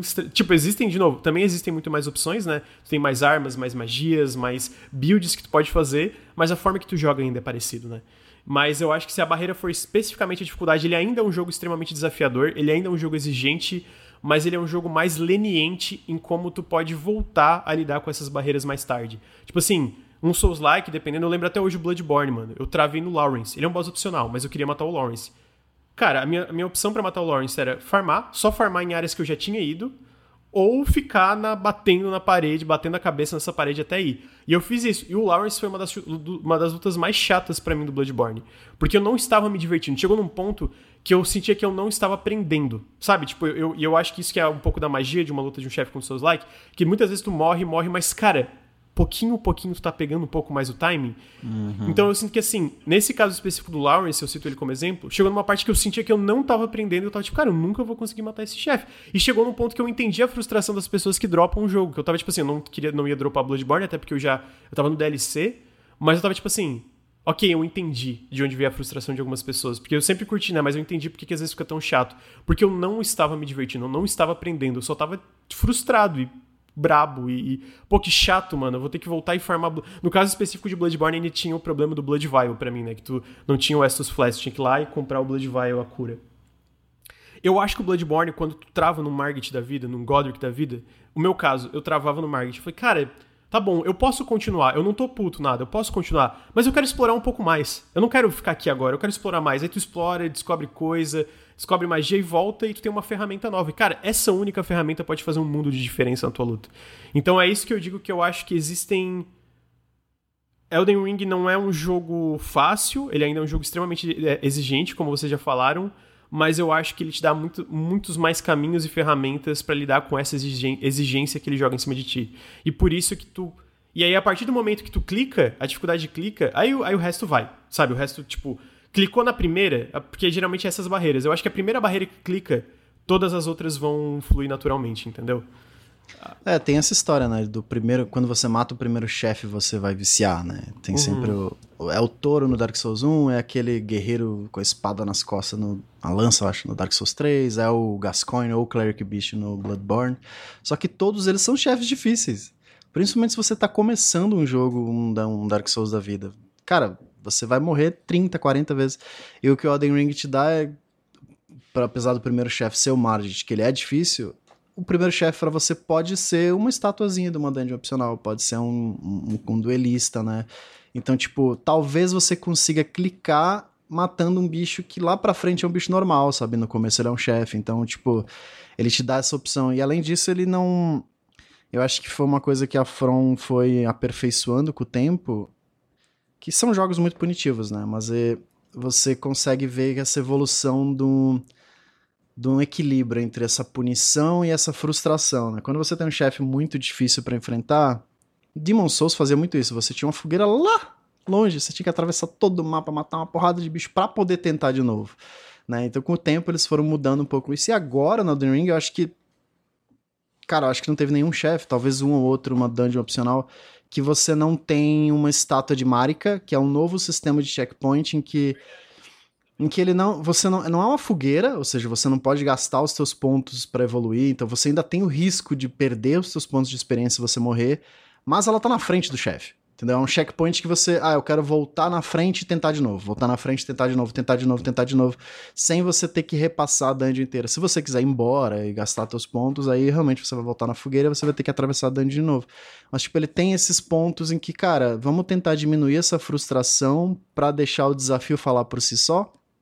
E eu acho que isso pode ajudar. O que tu falou da estátua de Mario, que eu acho que é um ponto importante, que eu acho que esse é o jogo mais leniente em questão de checkpoint da From Software também. Tipo, tem checkpoint por todo lado, assim, bonfire por tudo, tudo, tudo. E faz sentido, não, o mundo é muito maior. Então, tipo assim, pô, botar bonfire uma, uma ali, uma, uma aqui, não. Então, tipo assim, cara, tu tem uma bonfire a cada 10 minutos jogando aparece uma bonfire quase assim. Tem bonfire no mapa inteiro. E quando tu chega no chefe, tem quase, pelo menos boa parte, não, não quase todos, mas vários deles, tem essa estátua de Marika na porta, né? Então tu morre, tu não tem que fazer toda aquela dungeon de novo. Algumas tu ainda tem que fazer um trajeto, né? Mas muitas delas pode, tipo, tu para bem na frente. Então eu acho que, assim, existem decisões conscientes que são co consequência do design do mundo aberto, pra ele ser muito mais expansivo, que é tipo, cara...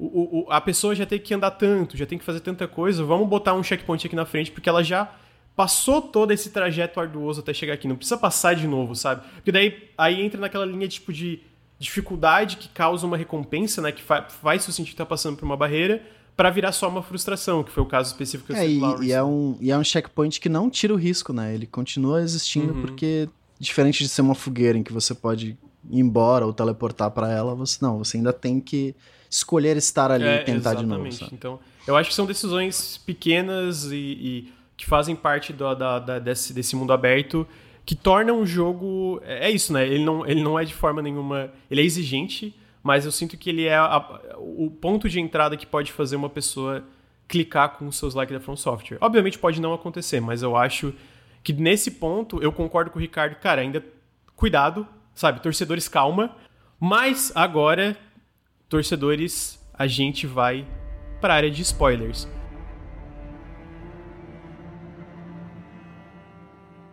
Lembrando, ninguém aqui zerou Elden Ring, né? Então a gente não tem informações do final, mas a gente vai passar de Lingrave. Eu acho que a gente vai falar algumas coisas de Liurnia, é, talvez de outras Legacy Dungeons.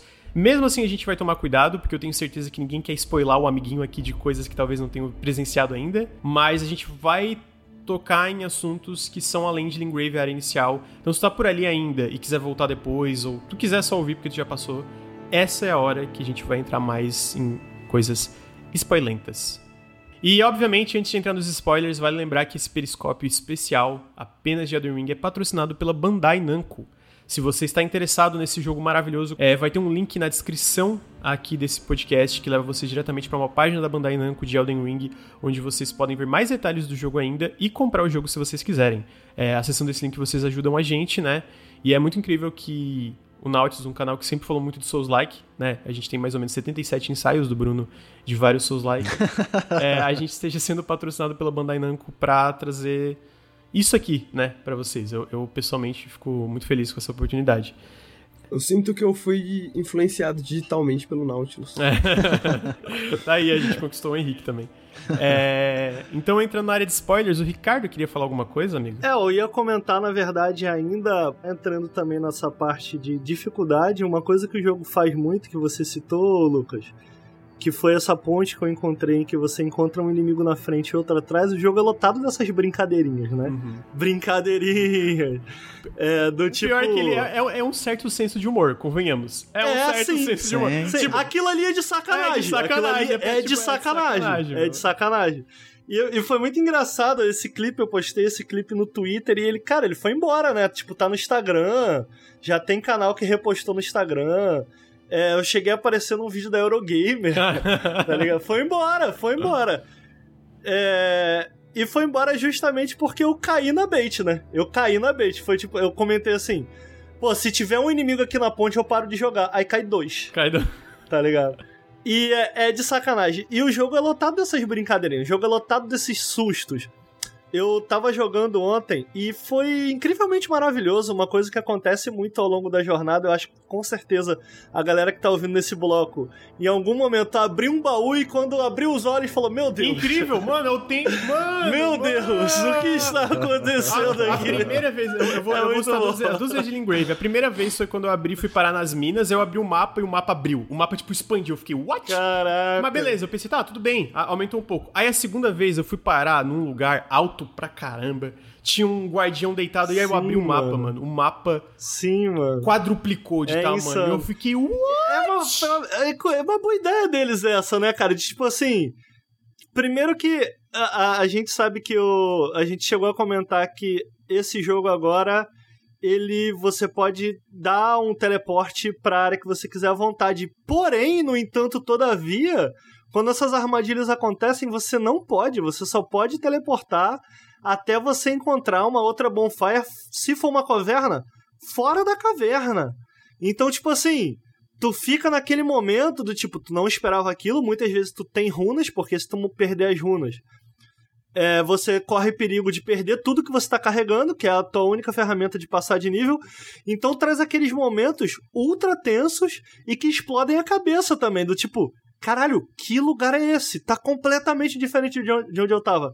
Eu tava nessa, na segunda dungeon e eu desci, eu desci a dungeon inteira. E aí quando eu desci lá embaixo, cara, tinha essa Iron Maiden, né? Tipo assim, que ela me engoliu e quando ela me engoliu, ela me matou e eu fiquei puto. Nossa, eu fiquei puto da vida que ela me matou. Mas aí quando saiu do loading, eu falei, que porra é essa? Eu tava num lugar cheio de lava, irmão. Foi nesse momento aí que eu mandei para vocês no Telegram. Eu quero tatuar esse jogo na minha testa. Foi quando aconteceu isso aí, cara. cara. É incrível. E tipo assim, foi, foi não, não, são coisas necessariamente não. O Bloodborne tinha isso também, né? A gente tinha o velho que, do saco lá. Que também era um momento muito legal, vai. Sim. Que também era um momento muito sim, legal. Sim. Mas esse jogo ele é repleto desses momentos, dessas armadilhas. eu tenho essa pergunta. A, essa é, Iron Maiden o nome? Eu não lembro se é Iron Maiden. Iron Maiden é a banda. Ah, eu tô chamando é. de Iron Maiden. É, dama, dama sequestradora é. em português, mas não sei como é que é em inglês. Tu descobriu ela aleatório, ou tu teve a dica? Não, o, o Patches ele chegou, ele chegou a dar a dica, mas não foi por isso que eu desci. Não foi, eu nem lembrava. Quando, quando eu cheguei no lugar, eu falei, ah, era disso que ele tava falando. No meu caso específico, eu fui lá e aí eu matei essa Iron Maiden primeiro. Porque eu fiquei, ah, mano, patches, eu não vou confiar nesse, nesse fudido. Mas daí eu fui lá e depois eu voltei. Tá, mas. Ah, isso... tu deixou? Não, não, eu não deixei. Eu matei ela, matei, não deixei. Mas depois eu fiquei, cara, ficou na minha mente. Ficou. Ficou. Pô, patches, né? Pô, mas será? Aí eu voltei lá e deixei. Tipo, ela, é, obviamente ela tem mais de um ataque, ela não só te pega, então eu desviava dos outros ataques e deixei ela me pegar duas vezes. Segunda vez eu morri, eu pensei, pô, era só morrer. Tipo, é só tro... E aí, eu, aí foi isso. Aí eu acordei num lugar cheio de lava. Eu fiquei, what? E aí eu não conseguia sair de lá. Eu só morria, mano. Até uma chama bonfire. Pra você ver, pra mim, eu não encontrei o Patches nesse lugar. Então, tipo, eu desci, né? Porque é um elevador muito estranho. Elevador estilo From Software, que você pode cair e morrer, né? Não é um elevador, mas é uma parada estranha. Aí você desce e depois eu olhei. Caraca, dá pra descer mais. Putz, deve ter um item muito bom, um segredo muito legal. Eu desci lá, o bicho me engoliu. Caralho, mano, que porra. Não, Nossa, pra mim muito foi frustrado. muito engraçado, porque a gente tinha. A gente, originalmente, a gente ia gravar esse podcast ontem, né? Então eu falei assim: beleza, eu vou ruxar pra segunda dungeon, porque que vergonha eu, com 100 horas, ter matado só um Lorde. Aí eu fui pra segunda dungeon, tudo bonitinho, né? Todo organizadinho, uhul, vou terminar a segunda dungeon, do nada eu morri, tô na terceira. Falei, porra, que isso? tá ligado? Então, tipo assim, a maneira com, onde, onde eu tô querendo chegar, eu tô falando disso, porque a maneira com que o jogo te desorganiza é, você vê, a ferramenta é sempre a morte. É te matando, sacou? Então, tipo assim, esse é esse é morte, te, né? É um verbo importante, te matar, sacou? Uhum. É um verbo importante do jogo. Então por isso que eu tava comentando no outro bloco de tipo, mano, tá, tem isso tudo, mas estejam avisados. É um jogo exigente. É, eu vi muita gente comentando de, dessa primeiro sequestro que você vai pra mina, tem aquelas lacraias muito chato, né? Nossa, eu vi muita que gente, eu odeio. Eu vi o pior inimigo comentando, que eu já vi. É, eu vi muita gente comentando, cara, eu não aguento esse jogo, porque eu tava explorando tranquilo, abri um baú, ah, apanhei pras lacrar ali. Tipo, faz sentido, sabe? Pô, é, é, realmente frustrante. É uma parada que você tem que estar tá preparado. Se você não gosta desse tipo de coisa, de ser encurralado, de ser é, sacaneado, né? Te, te, tirarem o chão do, do, do teu pé, você cair e morrer e hahaha. então, realmente pode ser um jogo bem frustrante. É, e, e, é engraçado que essa parte da mina ele te coloca numa parte com inimigos que são bem mais fortes sim. do que provavelmente você tá sim, no sim. Muito nível, né? mais. Então. Muito mais é, eu, eu, sinto que é isso, isso faz parte do processo de obfuscação, né, que eu tava falando também, né, de que ele obfusca a, a, a, as ideias dele de design, né, ele obfusca as ideias dele de, de como ser um videogame. Porque eu sinto que existe também essa mentalidade de que, tipo, pô, um videogame não vai te oferecer um desafio maior do que você consegue suportar, né? Pra fazer um, uma citação quase bíblica. mas, uh, mas geralmente quando você tá jogando, normalmente, né, pelo menos, quando você tá jogando um videogame e você encontra um chefe, você encontra um inimigo, você fala, pô, se eu encontrei um inimigo agora é porque provavelmente deve ter um jeito de derrotar esse inimigo, sabe? E Elden Ring não é exatamente esse jogo, né? Uhum. E eu sinto que essa, essa mentalidade é muito difícil de se adaptar a ela, né? Quando você não tem essa expectativa, quando você não sabe o que esperar, quando você tá muito acostum... você não tá acostumado, né? Então acho que isso é um aviso que as pessoas têm que ter, porque honestamente eu sinto que o jogo, por exemplo, nessa parte é, é, dessa parte da mina, eu fiz o que eu faço sempre, eu saí correndo. eu saí correndo. E não, e não, é longe, não é longe a saída, sabe? Se você. tem alguns inimigos que não estão te vendo e tal, tal, tal. Então tem um inimigo que você tem que evitar, basicamente, um camarão lá, que você tem que evitar e, e sair correndo. Os outros você consegue evitar bem tranquilamente, sabe? É, só que se você acha que você precisa enfrentar esses inimigos, aí ferrou. Aí ferrou, porque tem muito inimigo e são muito fortes. Agora, se você sai correndo, funciona. Então eu sinto que o jogo usa isso também como, ah, tipo, meio que pra te ensinar um pouco, assim. Isso tipo assim, às vezes comentar. fugir é importante. Não só isso, o Henrique. É, Eu acho que não necessariamente é, é essa, é essa lição apenas, como em termos de design. Ah, o rolê é. É um jogo que não se importa em te ensinar através da morte. Ele não Exato. se importa. Então, tipo, eu acho que além desse ensinamento, tem também a ideia. Eu tava conversando com o Lucas e com o Bruno é, antes aqui de entrar pra fazer esse podcast, e eles estavam falando de vários lugares que explorei, e eu falei assim, cara, eu não explorei pra esse lado porque ele fica mais perto dessa área. E eu fiquei tão desgraçado da cabeça que eu não quero chegar perto deste lugar. e eles estavam assim, tipo, não, cara, já dá, acho que já dá pra tu dar uma olhada ali e tal. Então, tipo assim, quando tu começa o jogo, é, eu tava assistindo um streamer e ele comentou assim. Ele é meio Henrique, assim, ele não tá tão preocupado em explorar tudo. Ele fala assim, cara, eu vou escolher uma direção e eu tenho certeza que alguma coisa interessante vai acontecer. E eu vou reagir a isso. Então ele vai em lugares muito aleatórios, assim. E. No início você tem a impressão de que você pode ir pra qualquer lugar. Quando você vai pra lá, você entende. Ah, ok, peraí. Então tem lugares que eu tenho que tomar mais cuidado. E essa é uma sensação muito presente ao longo do jogo que eu acho muito foda.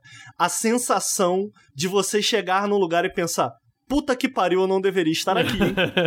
Talvez eu devesse ir embora, tá ligado? Isso é muito legal, Eu vi cara. um tweet do Ricardo que era da. Era um vídeo da é, é, é, Rebecca, alguma coisa, não lembro o sobrenome, que ela trabalha na IGN. E aí era um cara dando é, quote e retweet falando aquela sensação específica de jogos da From Software que você está num lugar que você não deveria, tu ataca a criatura e aí tu vê o dano que tu tira é minúsculo. Aí tu dá meia volta pra sair correndo, mas tu morre de forma patética. tipo, porque é uma coisa que acontece muitas vezes. Tipo, tu E vê a- que tu aí, tira cara? uma fração de vida daí, tá, eu tenho que ir embora. Mas não a- dá tempo. aí- Não dá tempo. E aí isso funciona de múltiplas maneiras, porque um, pô, cara, tu pode tomar essa lição. De, mano, eu posso sair correndo. Dois, tu toma lição também, tipo, pô, cara, esse mundo aberto, ele não é absolutamente convidativo pra mim. Tem partes, especialmente agora, nesse momento, que eu tenho que tomar mais cuidado. É outra lição. E eu acho que eu, por exemplo, o próprio Heitor, por exemplo, você pode também falar, cara, eu vou, eu consigo. E eu fiz isso. Nossa, eu passei, eu me frustrei muito nessa dungeon. E aí eu cheguei no boss e eu falei, é, eu não consigo não. Eu não consigo não. Mas o Heitor, cara, o Heitor Brabo. foi embora nessa ma- Gente, Na dungeon da, da a lacraia, primeira área que o. Heitor explorou. Sim, a primeira área que o foi a Heitor primeira es- área que ele explorou. foi a vermelha, olha que loucura. Mano, é, O Heitor é, insano. maluco, mané. O Heitor é maluco, ele é dodói, gamer, ele é dodói. É pró. Então, mas tipo assim, eu acho muito foda que o jogo te permite isso, tá ligado? Uhum. Do Tipo assim, É aquela parada dos esqueletos Dark Souls 1, né? Da dungeon dos esqueletos, só que uma versão mundo aberto gigantesco. é a Gente, parada das dungeons dos esqueletos. é que no Dark Souls 1, Henrique, tu, é, tu começa. é, logo depois da área tutorial, tu cai numa área. Ah, eu não lembro o nome da área. E, tipo, tu pode subir. Firelink Shrine. É Firelink Shrine. É, eu não lembrava, eu não lembrava se era o Firelink. Ah, foi mesmo. isso que aconteceu comigo. Foi isso que aconteceu Então, comigo quando aí eu comecei a jogar Dark Souls. Mas foi o primeiro? Isso no 1-1?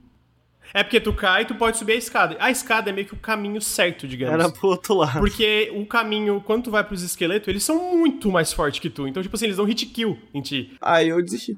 Era ele te ensinando que não é. que Existem perigos que você não pode passar agora. Exato. Só vai voltar pra lá no meio do jogo, depois umas 30 horas, brother. Eu tá acho que o, o Elden Ring, ele me incluiu melhor nesse sentido, né? Eu acho que nesse sentido que vocês falaram dele te dar mais ferramentas, sabe? Tipo... O cavalo, principalmente, porque ele é o meu melhor amigo. que fofo! que fofo! Ele é meu melhor Que amigo. bonitinho. Ele é meu melhor amigo. É o agro, não tem como, tá ligado? Pô, saí correndo, evitei todos os monstros com ele. E eu sou esse estilo de exploração que o Ricardo falou, né? Tipo, eu gosto que o jogo permite esse modo, né? Que ah, eu tô a cada 20 minutos me perguntando assim, cara, eu tava atrás de fazer alguma coisa e aí eu me distraí com isso aqui. O que, que é que eu tava tentando fazer? E, isso é legal, cara. E, e é legal que depois tu volta e tu clica. sabe? Tipo, é uma, é, uma, é uma sensação muito gostosa. Tipo assim, ele, é- ele é um jogo muito opressivo às vezes, né? Porque, tipo, quanto mais tu aprende desse mundo, mais tu entende que literalmente todo mundo tá fudido. Todo mundo. Assim, sem exceção, tá todo mundo na merda. Ah, até o, o, o, no, Isso daí a gente ia pra dar spoiler. Depois que tu derrota o primeiro Elden Lord, o Godric, abre uma porta para tu finalmente falar com os two fingers, o tal dos two fingers, que vi falando a guia, a, a guia dos dois dedos, tal, tal, é, a graça dos dois dedos. Tu vai falar, é literalmente uma mão, né? Eu não sei se eu acho que a gente já viu isso, né? Porque ele já derroteu. Uhum, já. É uma mão apodrecida, mané. Pedaço delas faltando, assim, tipo, até o Two Fingers tá na merda. Então imagina eu, o pobre, o pobre imaculado. Só que, tipo assim, ao mesmo tempo é uma sensação que acaba sendo muito gostosa, porque tu vai descobrindo muitas coisas legais. E mesmo esse mundo na merda, tem gente que tá tentando ali sobreviver e tu vai conversando com ela e tem personagens muito legais. Então, tipo, essa dicotomia de tu enfrentar o Godric, um chefe absolutamente desgraçado que vai te matar e vai falar, tipo, você não é nem, merece nem ser enxertado lá, que é, tipo, de tão insignificante que tu é. E aí você começa a ver uma parada de uma galera que fala de uma mão de três dedos. Uhum. Não sei se vocês já viram uh -huh, isso, Three uh -huh, Fingers. Que causa insanidade e tal, a galera fica com frenesi e tal, né, com os olhos amarelos e tal. E aí você liga, Será que essa mão não tinha cinco dedos? Uhum. E esses dois dedos não é da mesma mão da outra parte são três dedos? Sim. E você fica, caralho, mano. É muito é legal. É tem, inclusive no trailer tem um pequeno momento em que aparece uma mão de três dedos. Eu fiquei, caralho, mano, qual que é a ligação disso? É, não, e tem umas coisas muito legais. Quer ver um exemplo? Eu tava conversando com o um NPC e tem a capital, né? Tipo, a tal da capital. E aí esse NPC é, fala sobre uma terra dos gigantes pro norte da capital. Então eu tô tipo assim, mané, eu vou explorar uma terra dos gigantes ainda mais pro norte? Puta que pariu, qual o tamanho disso aqui, né? Então esse tipo de coisa é muito da hora. E a gente tava falando sobre esse negócio, eu acho que esse lance de ser tão gostoso de explorar é uma razão que eu posso que eu digo que às vezes é, é, pode quebrar barreiras para pessoas que não gostaram. A outra é que o gamer esquerda gostou de Elden Ring, né? Então, tipo. É... então existem, tá existem coisas que mostram, tipo, que existem, tipo, ferramentas sendo usadas. Mas eu acho que o mundo está mudado. O mundo está mudado. Eu, eu acho que, é a última que morre. É, é, muito gostosinho de explorar, mesmo com, com tudo isso, com todos esses, esses essas barreiras, porque, mano, às vezes tá andando e conversa com alguém. Tipo, eu lembro que Pô, conversei com uma menina cega que ela tava procurando uvas, né? E obviamente as uvas são óleos. Então esse jogo sempre é, é, tem o seu senso e, de humor, né? As, Mas é as paisagens legais. são absurdas, sacou? Tipo, o, o, os biomas, né, são, são muito interessantes, diversos entre si, né? A galera a galera fica zoando porque até eu, com minha pouca experiência de Dark Souls, já vi, tipo, uns dois pântanos em Dark Souls. E aí a galera fica zoando, pô, sempre tem um pântano. Pô, e tem uns dois, pelo menos que eu encontrei, sacou? Mas mesmo esses dois pântanos são diferentes uns dos outros e são, são pô, parece pântanos novos, sabe? E, e Cara, uma das coisas que eu mais gosto de encontrar é esses portais que te teletransportam para áreas absurdas do mapa, porque eu sei que eu posso escapar com o meu cavalo, sacou? Eu posso sair correndo e, e por mais difícil que seja, eu consigo sair correndo e ver muita coisa. Então eu cheguei em K KL de, acho que, na verdade, acho que mais pro norte de Kaelid, né? Mais pro, pro, pro leste norte de Kaelid, que tem os dragões né? E, cara, eu cheguei lá muito cedo e eu falei, cara, esse aqui deve estar. Tá, esse aqui é muito absurdo para mim, mas olha esses dragões, tá ligado? Olha esses dragões convivendo, tipo, e, e, você com a lunetinha observando. A lunetinha. Longe, assim, meio... tu e o seu melhor amigo. O Henrique, o melhor amigo dele e a lunetinha. Os três. meio Nature Channel, assim, observando os dragões em seu habitat natural. Olha como eles vivem, né? Ah, é e, tipo, mesmo isso, cara, é muito divertido fazer isso, sabe? Sabe?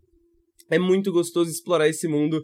É, é, mesmo que você, tipo, não. Na minha experiência, né? Mesmo, mesmo que você não esteja afim de enfrentar o combate. Eu gosto dos chefes, tá? Eu gosto muito do combate dos chefes. Dos chefes.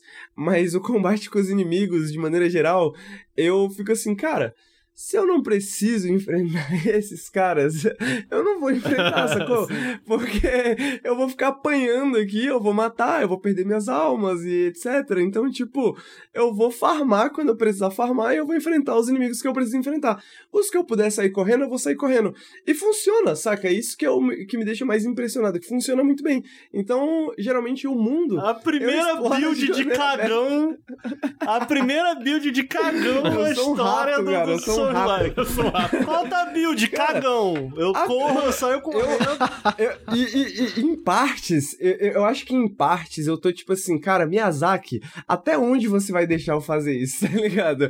Até onde você vai me permitir fazer isso? Porque, cara, eu, eu, eu teve muitas partes do jogo que eu simplesmente, tipo, pulei E, e, e, e, como ele tem esse sistema de checkpoints, né, através das bonfires, e as, e, as bonfires servem como o, o, Não é bonfire nesse jogo, né, mas enfim.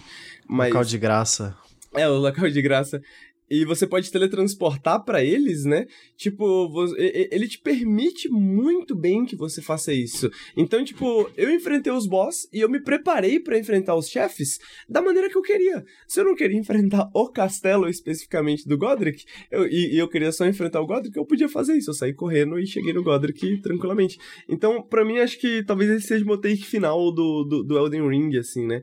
Uh, o, o, os modos de jogar, né? Porque eu acho que eu sinto que é, muito do discurso que eu vejo ao redor do Elden Ring é de que, tipo, existe essa maneira certa de jogar Elden Ring, de que existe essa maneira correta de jogar um Souls, né? E o que tá mais me impressionando quanto mais eu jogo é que, na verdade, não, uhum. né? Eu, eu, uhum. eu, vejo, ainda mais jogando em live, né? Eu vejo muitas pessoas falando, não, você devia fazer isso, você tem que fazer isso, você devia fazer isso. e eu fico, e se eu não fizer isso? Teve uma live que eu tava jogando, que eu tava enfrentando God, que o pessoal, não, Lucas, faz isso, isso, isso, isso. Eu falei, gente, eu, vocês estão dando conselho demais. Eu pedi? Pedi algum conselho? Eu tô na boa aqui, eu tô me divertindo, mano. Qual foi? Eu, eu, eu, gostei dos conselhos no sentido de pensar, caraca, legal, né? Eu posso fazer isso, mas agora que você falou pra fazer isso, eu não vou fazer isso. não vou porque eu sou Só teimoso. pra ver se a maneira. Eu sou teimoso e eu quero ver se a maneira que eu tô pensando sozinho funciona. E Sim. funciona, saca? E funciona. Eu e vi... surpreendentemente bem funciona. Eu vi o Henrique jogando essa. Voltando pra essa parte da ponte, eu vi o Henrique jogando ela. E o Henrique chegou nessa parte, caíram os monstros, acho que ele chegou a morrer a primeira vez. Depois ele rushou, né? Pegou o item e falou: tá bom, não preciso matar esses malucos. Eu, cara, eu cheguei, morri, né? A primeira vez fiquei puto. Aí voltei lá. Qual que é a parada, mano? São dois bichos que caem e, pô, eu claramente não era forte o suficiente para matar dois daqueles ao mesmo tempo. Porque, para vocês terem uma noção, é o bicho do castelo que você encontra. É... Qual o nome do castelo mesmo? É o... o Stormvale Castle. Eu não lembro em português. Stormvale Castle. Agora. Tempesvel. Tempesvel. É... Isso. É o, é o bicho que você encontra no meio de um. Como é que eu traduzo o Hall? É o primeiro chefe do jogo. Isso. É, é o que aparece que te mata no comecinho. É, também. isso. Isso, é esse. Aí são dois dele.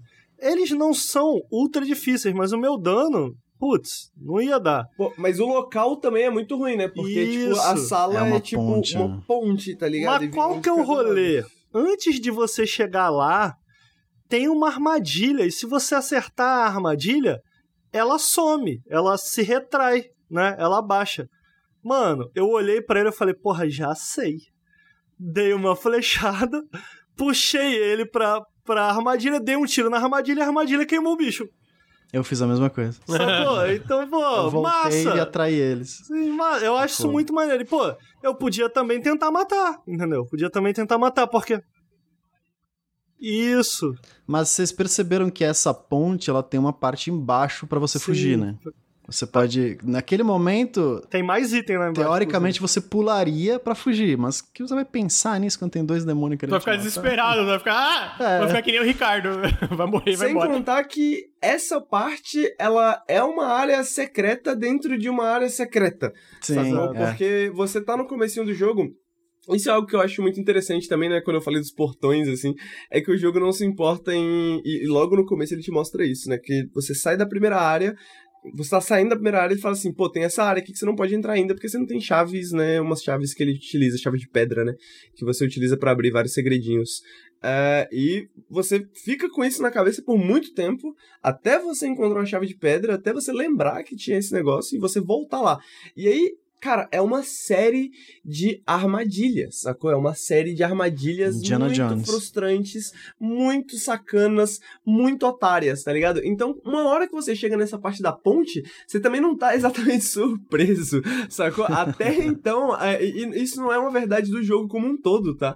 Isso é, uma, isso é até, digamos, uma particularidade dessa dungeon. Não encontrei outra dungeon que fosse tão cruel, digamos assim, né? Uh, até agora. Mas. Zicou. ziquei, ziquei. Mas quando você tá. Quando você tá andando por ali e você descobre essa área secreta, cara, você tá. Você já tá, tipo assim. Cara, o jogo tá tentando me ferrar o tempo inteiro. Eu, eu, eu, eu tenho que achar tudo que eu posso pra me defender, sacou? pra me defender. Então, tipo, a, a, qualquer estratégia que você utiliza naquele momento Qualquer pessoa que vê ali, ou seja correr, ou seja matar o monstro, ou seja levar o monstro pra trap, cara, justo, porque o jogo tá querendo te ferrar. O mínimo que você pode fazer é tentar se aproveitar ao máximo, sacou? Tipo, é, é a Sim, ideia de que justamente. você ser um herói honrado, sacou? De, opa, vou chegar lá e vou enfrentar o monstro na cara e na coragem, não vai acontecer aqui. Lembra a mesa redonda que quando tu pula lá embaixo, tipo, tem um summon e o cara aparece e ele, tipo ele é cortês, né? Ele faz assim, tipo, tipo ele, ele se abaixa, né? Tipo, faz um gesto. Uhum. Amigo, eu fui aí atrás, dava backstab no meio não, do gesto. tá errado. Não, não, não, não, Eu fiz a mesma coisa. Não, aí não, aí não. Que, mano? Você pode tirar metade Eu me abaixei pra ele, eu me abaixei pra ele. com magia, eu vou esperar ele fazer um gesto, mano. Eu dou backstab mesmo, tô nem aí. Caralho, tu bateu no maluco no meio do gesto, Todas as vezes, até ele morrer. Caralho, desonesto. Não, eu sou. Aqui não é herói não, aqui é malandro. Eu sou um samurai desonrado. Não tem isso, não. Achei mano. isso. Achei extremamente errado. eu, eu gosto disso que a gente falou, cara. Esse jogo é tipo assim, mano, ele te bota em situações extremamente desvantajosas para ti, mas ele, tipo assim, cara, usa tudo ao teu dispor. Não tem, tipo, é, é, é pô, usa summon, usa item, usa bota magia na tua lâmina para dar mais dano, faz tudo que tu puder, porque a gente vai jogar. Não existe honra, né? O jogo não vai ser honrado. Os inimigos não são. O Ricardo acabou é. de dar um é. exemplo. Tu anda, cai dois daquele maluco, o jogo te trollando. Mano, o senso de humor da From Software é muito bom, porque eu já vi uns tweets muito bons falando, tipo, o timing. Cara, o, esse jogo tem um humor específico pelo timing das coisas que acontecem. Tu tá correndo e de repente voa um esqueleto girando no ar, mano, com as lâminas assim girando, tipo um, um, um ventilador, um helicóptero indo na tua direção. Do nada, mano. Tu tá correndo, ele vem pá! E aí tu cai e tu fica. Que isso? Esse da que ponte isso, é um grande exemplo, porque você tá andando na ponte e primeiro cai esse que tá na sua frente. E aí, na hora que cai esse na sua frente, você fala assim: você fudeu, foge. eu okay, vou voltar. E aí você olha para trás Sim, e você é começa é a andar para trás. E aí é só aí que o segundo cai. Eles não caem os dois imediatamente, Sim. né? Ele tem um é pequeno é delay. Bom. É muito de propósito. É muito, é muito de propósito. De propósito. Não. É que você faz, pula da ponte. É. Oi, eu queria contar uma pequena história. O pessoal tá falando de Kylie. Eu fui explorar um pouco, né? Depois que eu terminei Lingrave, eu fui. E aí no comecinho ali de Kylie é um pouco. É, dá pra ir o comecinho ali de Kylie, na parte inicial, tô entrando em Kylie. E aí eu fui, eu fui numa daquelas árvores, né? As menorzinhas, eu esqueci o nome delas agora, Erd Tree menor. E Avatar de Tarvry, eu enfrentei uma lá, só que, tipo assim, ela tinha um moveset parecido, ela tinha, um, acho que uma habilidade a mais, mas ela me dava hit kill. Ela, assim, se acertou, era hit kill. Mas eu fui lá e matei ela. Por quê? Porque eu vi que tinha uma porta atrás da parte dela e eu queria explorar aquela dungeon, né? Então eu matei ela, sofri um pouco, e aí eu percebi que para mim era mais fácil matar essas é, Avatar de Tarvry a pé do que no cavalo, que geralmente a galera falava, ah, vai de cavalo. Eu fui a pé e foi mais rápido para mim. Aí eu desci na dungeon. E aí eu cheguei no, nesse mini boss da dungeon, está em live, tá? Eu, vocês já enfrentaram um mini boss que é tipo um gato, tipo uma estátua de um gato, é um boss muito estranho. Ele vai no ar, ele é todo truncado, só que ele é bem rápido. Ele pá, e dá uma porrada assim. Só que tem dois desses gatos. Tem um gato numa dungeon que tu enfrenta que é com uma espada e o outro com um cajado. Tu enfrenta, tipo, uma dungeon separada com uma espada, e outro em outra dungeon com um cajado. Eles têm um moveset um pouco diferente, o do cajado. Tem um monte de gato. É, tem. É, tem tipo, um mais, tipo, é. os iniciais, assim, né? Só que essa dungeon, é o de espada e o de cajado junto. É os dois. Cara, eu vi os dois, eu, mano. Aí eu falei, não, mas eu quero matar. E eu fui, eu fui, eu, eu matei. Mas assim, no final eu tava tipo um ninja. Eu, eu desviava de todos os golpes. Mas eu teimei, né? Porque eu tava lá falando, não, gente, agora eu quero. E é isso que é legal, que às vezes, tipo assim, tu pensa e tu pode ir embora, mas às vezes dá aquele negócio de, não, eu quero matar esse chefe. Sabe o que, o que é engraçado? Eu tô com 70 horas de jogo e ontem de noite eu fui nesse lugar. Eu matei essa árvore e, tipo, Agora, agora eu tô, tô, em paz, eu não quero estresse, eu vou ainda sim. assim eu apanhei pra Não, então, mas assim, eu, eu tomava dois hits, Bruno. Dois hits eu morria. Então, tipo assim, foi, e aí eu percebi, ah, eu vou usar o, o summon do sininho, né? Que é pra o, os lobos. Não adiantava, eles tomavam tudo hit kill também. Então eu falei, então eu vou sozinho. E aí eu comecei a usar mais o arco e flecha em certos momentos, né? Porque o arco e flecha tava um dano razoável. E aí, uma hora eu consegui matar. E, pô, foi uma sensação muito boa. Mas, tipo assim, o chat tava me assistindo, porque essa, essa parte foi em vivo. E tava muito engraçado. Porque, tipo assim, teve uma hora, mano, assim, eu quase matei. Sabe quando tu deixa, tipo, o um inimigo faltando um golpe pra, pra morrer, tu morre, cara. Nossa, mano, dá um. É, o que eu gosto dessas trolladas, cara, é que eles criam esses momentos surpreendentes, né? Eu, eu explorei uma parada que aconteceu comigo ontem que eu achei. Foi muito legal. Foi muito legal foi eu tinha terminado de explorar a academia da Renata lá, né? Como é que é o nome dela? Eu nunca mais não vou chamar ela de Renala. Renata, cara. Renala. É, é a Renala. E aí eu pensei, pô, quando eu matei o Godric, em seguida eu fui na torre, né? Pegar a alma dele lá nos, nos fingers. Por que, que eu não fui nela? Eu tenho que ir na torre, então. Aí eu fui pra torre. E aí eu achei que eu ia, assim como na primeira, só subir um elevador e Uhum. Eu não Foi. consegui subir essa torre ainda. não consegui. É uma dungeon, mano. E aí eu cheguei lá, tinha um mago, estilo PVP. Muito Eu forte. falei, "No- cara, é muito maneiro essa parte. É muito. Eu falei, eu falei, vambora então, irmão, vem que tem. Aí comecei a cair na porrada, só que qual que é o rolê, cara? Ele começa a se teleportar pelo cenário. E aí eu comecei a correr atrás dele, quando tu começa a correr atrás dele, começa a summonar uma cacetada de bicho, enquanto ele fica se teleportando, dando tiro de arco e flecha. E sempre que tu chega perto dele, ele se teleporta de novo. E eu fiquei, caralho, que filho da puta! Que filho da puta, eu não consigo matar. E eu des- desesperado, tô sem poção. É tudo ou nada, ou eu mato ele, ou eu não consigo, não sei o quê. E aí eu morri. E eu E morri. aí depois eu fui. Muito bom. Eu e morri, perdi. Eu tava perdi. esperando a vitória também. Mas foi, o- foi um morri que eu morri e eu falei assim, porra, foi da hora. Foi tá da ligado? hora, sim. Porque, porque deu aquele rush de adrenalina, tá ligado? Que eu não esperava e tal. Então, tipo assim, esses momentos. Teve um outro momento, eu vou contar muito rápido aqui antes também. Eu cheguei num lugar e aí tinha um dragão. E, mano, eu morri pro dragão, mas foi tão da hora o efeito. Ele começou a tacar uns raios na água. Ah, e aí a- é a- a- é- era, uma, era, uma, era um raio em área. E tu tinha que sair correndo da área é um, pra não pegar. subterrâneo, né? Sim. É muito legal. E, e, cara, o efeito é tão foda. E é tipo assim, ele tá com o raio e do nada ele cai num rasante em cima de tudo. Que quando eu morri, eu falei, porra, que da hora. Que da Eu hora. vi, eu vi o Henrique Tá lutando ligado? contra ele em live. Sabe um outro elemento legal disso? Eu não sei se o Henrique sentiu isso, porque ele fala que não, não fica tão interessado, mas, tipo assim, mesmo se tu não vai atrás da lore, tu pensa, pô, o que que é isso? Da onde é que saiu isso? Que, qual é o contexto de ter um fucking dragão gigante guerreiro? Não, e tem um gigante Um atrás sentado num trono, tá ligado? É, tu fica assim, um mano, que trono. arena é essa? O que, É. que aconteceu aqui? Qual é a história foda, disso Tem umas aqui? estátuas, tem umas pessoas olhando pra cima. Caralho, é muito bizarro. Pior é que o pessoal ficou me sacaneando. Porque eu cheguei lá na Igreja dos Votos, né? Que tem um dos melhores NPCs. Uhum. Ah, o Papa Tartaruga, o Maravilhoso. Papa Tuga. Papa É, o cachorro. Será que é um cachorro? o cachorro. E aí eu falei, pô, eu não ligo pra lore, entendeu? Eu leio tudo, mas assim, não me impressiona, porque, tipo, é, é, é isso. Tipo, a história do mundo, como ele é apresentado, eu entendo o valor que ele tem, né? Como eu falei, né? De construir esse mundo e, se- e dar essa noção de que esse mundo existe, tá ali e tal. Mas não é algo que, tipo, me impressiona particularmente, sacou? Só que aí eu conversei com, eu conversei com a, com a, com a Tortuga, né? Aí eu vi o papinho lá, é a Renala, ah, o Radagon, foi aqui nessa igreja que eles se casaram, não sei o que e tal. Aí eu, beleza. Aí eu saí pra explorar e cheguei na Raia Lucaria, né, na academia. Sim. Aí eu, pô, cheguei lá, o cachorro do Radagon. Eu falei, caraca, o cachorro do Radagon, aquele cara lá, que eu vi lá na. Ah, pá, pode crer. Aí eu cheguei no, no- na Lorde, né? Na Renala. Aí eu falei, cara, essa é a Renala. Aí alguém comentou no chat, o Ruguinho. Falou, ah, caiu no conto do Lore. caiu no conto do Lore. Eu Tu falei, nem percebe, ele te pega, eu tu nem percebe. É, tipo. Eu fiquei puto comigo mesmo, sacou? Eu falei, bom. caraca, eu estou conectando os pontos sem Muito querer. bom. tá? Excelente história. Mas, tipo assim, pô, eles casaram na igreja, essa é a academia dela, ela é a diretora, esse é o cachorro dele, tá ligado?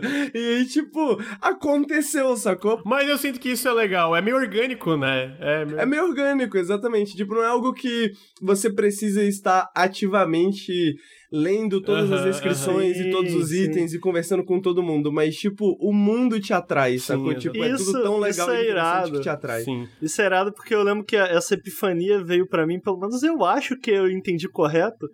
Quando eu tava explorando o castelo, tem uma parte que você chega num quadro e, e, mano, tem um, uma artwork que é muito É foda, muito inclusive, foda. desse maluco com um leão albino atrás. Eu falei, pô, ok, esse maluco é o Godric, mas cadê o leão? Tu encontra ele Aí eu parei pra pensar. Aí eu, ah, o leão é aquele que eu matei, mané. Pode crer, ele era branco. E aí, tipo assim, a epifania que foi, tá ligado? Oh, e é engraçado que se tu fala com o personagem inicial, lá no comecinho, do primeiro que tu encontra quando tu sai do elevador, ele comenta do Godric, ele fala, ah, então, mas só toma cuidado com o Godric porque ele tá com um novo bicho de estimação. Então, tipo assim, Tipo, já tinha o leão, mas ele tá com um novo bicho de estimação, que daí é um caso, é o dragão da segunda fase, né? Então, tipo assim, são coisinhas assim, tá ligado? Tudo tem essa, é, essa pequena, essas pequenas ligações, essas pequenas conexões, que, de novo, estão lá, independente se você quer, vai atrás delas ou não, né? E que eu acho que, que independente, tipo, se você tá ativamente procurando fazer a historiografia desse mundo, entender tudo que acontece, ou se você está só experienciando pequenos cristais dessa, de, de, dessa história e desse mundo, né? A, ali aonde o seu olho bate, ainda assim, é, é, isso dá essa ideia, né, desse mundo existir, dessa, dessa, dessa verossimilhança, digamos assim, do mundo, né? É, tipo, esse quadro que vocês falaram, ele não é o Godric. Não? Não, é o pai Ele dele, é o não é Godfrey, isso? é. É, é o assim, pai eu nem dele. sei se é o pai, porque o Godric eu nem sei se é um filho Eu acho do que Godfrey. é pai, porque eles falam que ele tem o sangue, mas... mas é parentesco dis- É, distante, então, mas né? o- a- a- o cara. o Godric... O Godfrey que é o filho da Ma America. Então, filho do Godfrey é o Godwin, que morreu Ah, é para sete lâminas negras lá. No que que falam no começo do Foi jogo, o primeiro demigod a, a morrer, é. E, tipo, o, o Radan também é filho do Godfrey e tal. Esse Godric, ele pode ser enxertado porque ele meio que foi criado a imagem dele? Não sei, É sabe? porque Essa tanto parte fica toda confusa. conversa com o cara lá da mesa redonda, que é o. O que tem o conhecimento, né? O que quer ser o cara que é do conhecimento. É um cavaleiro bem, bem mal-humorado. Ah, sim. ele fala que o É. Godric, tipo. Ele fala, cara, então, mas o Godric, ele é forte, mas ele é. Tem, ele tem, tipo, um resquício do sangue dos, demideu- dos semideuses, né? Ele, tipo, não é Isso. meio, tipo. Ele não é da linhagem direta. Então fica, tipo, meio. Ok, ele não é. Tipo, talvez filho direto da, da Marika e do, e do Godfrey. Mas o leão é o leão do quadro, Bruno? Eu acho que não, porque o leão tem toda uma história também de de quando que o Godfrey encontrou esse leão, mas aí Que doideira. Eu Mas, jurava que era o tipo, Godric. Que loucura. É, pois é, mas a imagem é tão parecida que meio que você faz essa ligação automaticamente, né? Não, e se pá tem alguma história aí também, do tipo, pô... Do porquê é parecido. Uhum. Exatamente. É, e assim, tem uma coisa lá embaixo do castelo que meio que, tipo, lá embaixo, lá embaixo, que é do Godwin, né? Então, tipo, não sei se vocês estão ligados. Isso, Tu pega é, uma- que fala do do outro filho, não é? Do, do, Não, eu, do, do filho que tava dormindo e roubaram a arma que usaram pra matar o Godwin. É, é, então, é porque tem, é que tem um negócio que tu pega e pra mim falava diretamente do Godwin, mas eu tô, posso lembrando errado. Que tem tipo um. Hum. Já que a gente tá falando de spoilers aqui, eu acho que tá liberado. Tem tipo um rosto. Tá liberado. Tem tipo um rosto. Aham, e aí. aham. Sim, e aí é incrível. É, cara, na hora que eu cheguei lá, eu fiquei, uau, que porra é essa? E Uhum. aí depois, quando tu conversa com um mago que tava procurando uma coisa lá que ele não consegue mais andar, parece, ele fala que encontrou. E a razão que ele tá daquele jeito é por causa do que ele encontrou lá embaixo. E eu fico na dúvida se é aquela, aquele mini boss que tu enfrenta, enfrenta ou esse Godwin. Porque ele, esse, pra mim, era alguma coisa do restante do Godwin, diretamente do Godwin. Pra mim, ele tinha sido morto e jogado lá embaixo do castelo, na noite do assassinato. Mas eu posso ter entendido errado, porque ainda é muita coisa que, tipo, tá juntando os pedaços. Mas ele fala pra tomar cuidado e não mexer muito com aquilo, que tu pode ser ferido também. E eu fiquei muito na dúvida. Ok, ele tá falando isso por causa do boss que a gente mata, ou porque tem alguma coisa mais que tu pode fazer aqui embaixo.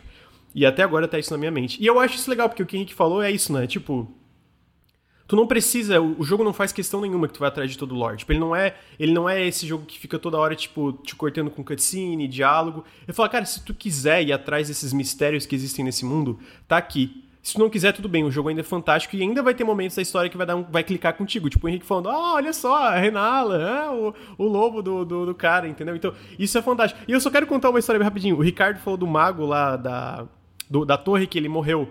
Sabe como eu derrotei ele? Eu morri a primeira vez e aí eu, eu, eu fiz o caminho contrário. Eu esquipei tudo, subi lá em cima, matei todo mundo, desci, matei todos os espíritos e aí eu enfrentei ele sozinho. Aí eu matei.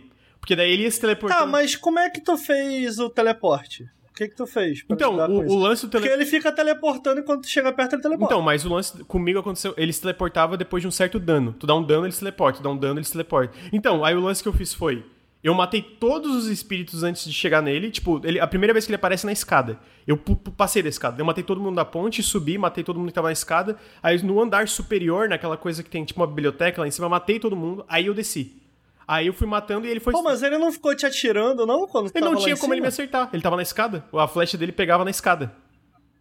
Ele, ele não foi subindo, não? Não, ele ficou tentando. Comigo ele foi subindo. Ele foi tentando atirar, ah. tentando atirar. E aí, tipo, não deu tempo. Eu, eu acho que não, aconteceu alguma coisa que ele, tipo, só se movia de certa área se teleportando. É, no, no, final eu senti que eu dei uma roubada, mas eu não sei como se faz oficialmente, porque, tipo assim, sempre que tu chega perto dele, ele some. Só que eu tenho uma build poderosíssima que toda ovelha que passa perto de mim, eu mato ela, eu pego o osso e construo uma faquinha. Eu tenho a build poderosíssima baseada em faquinha de osso. Então, sempre que eu acho uns inimigos que eu tô achando muito difícil, eu, tô, eu não tô de sacanagem. I shit you not. Aquele primeiro boss que tá. que tu encontra perto do castelo, preso, que é chato pra caralho! Que boss chato que tem um escudão e quando tu dá bastante dano nele, ele, ele dá uma rabada em você? Não! Tô tentando Gente! Lembrar. Escudão, rabada.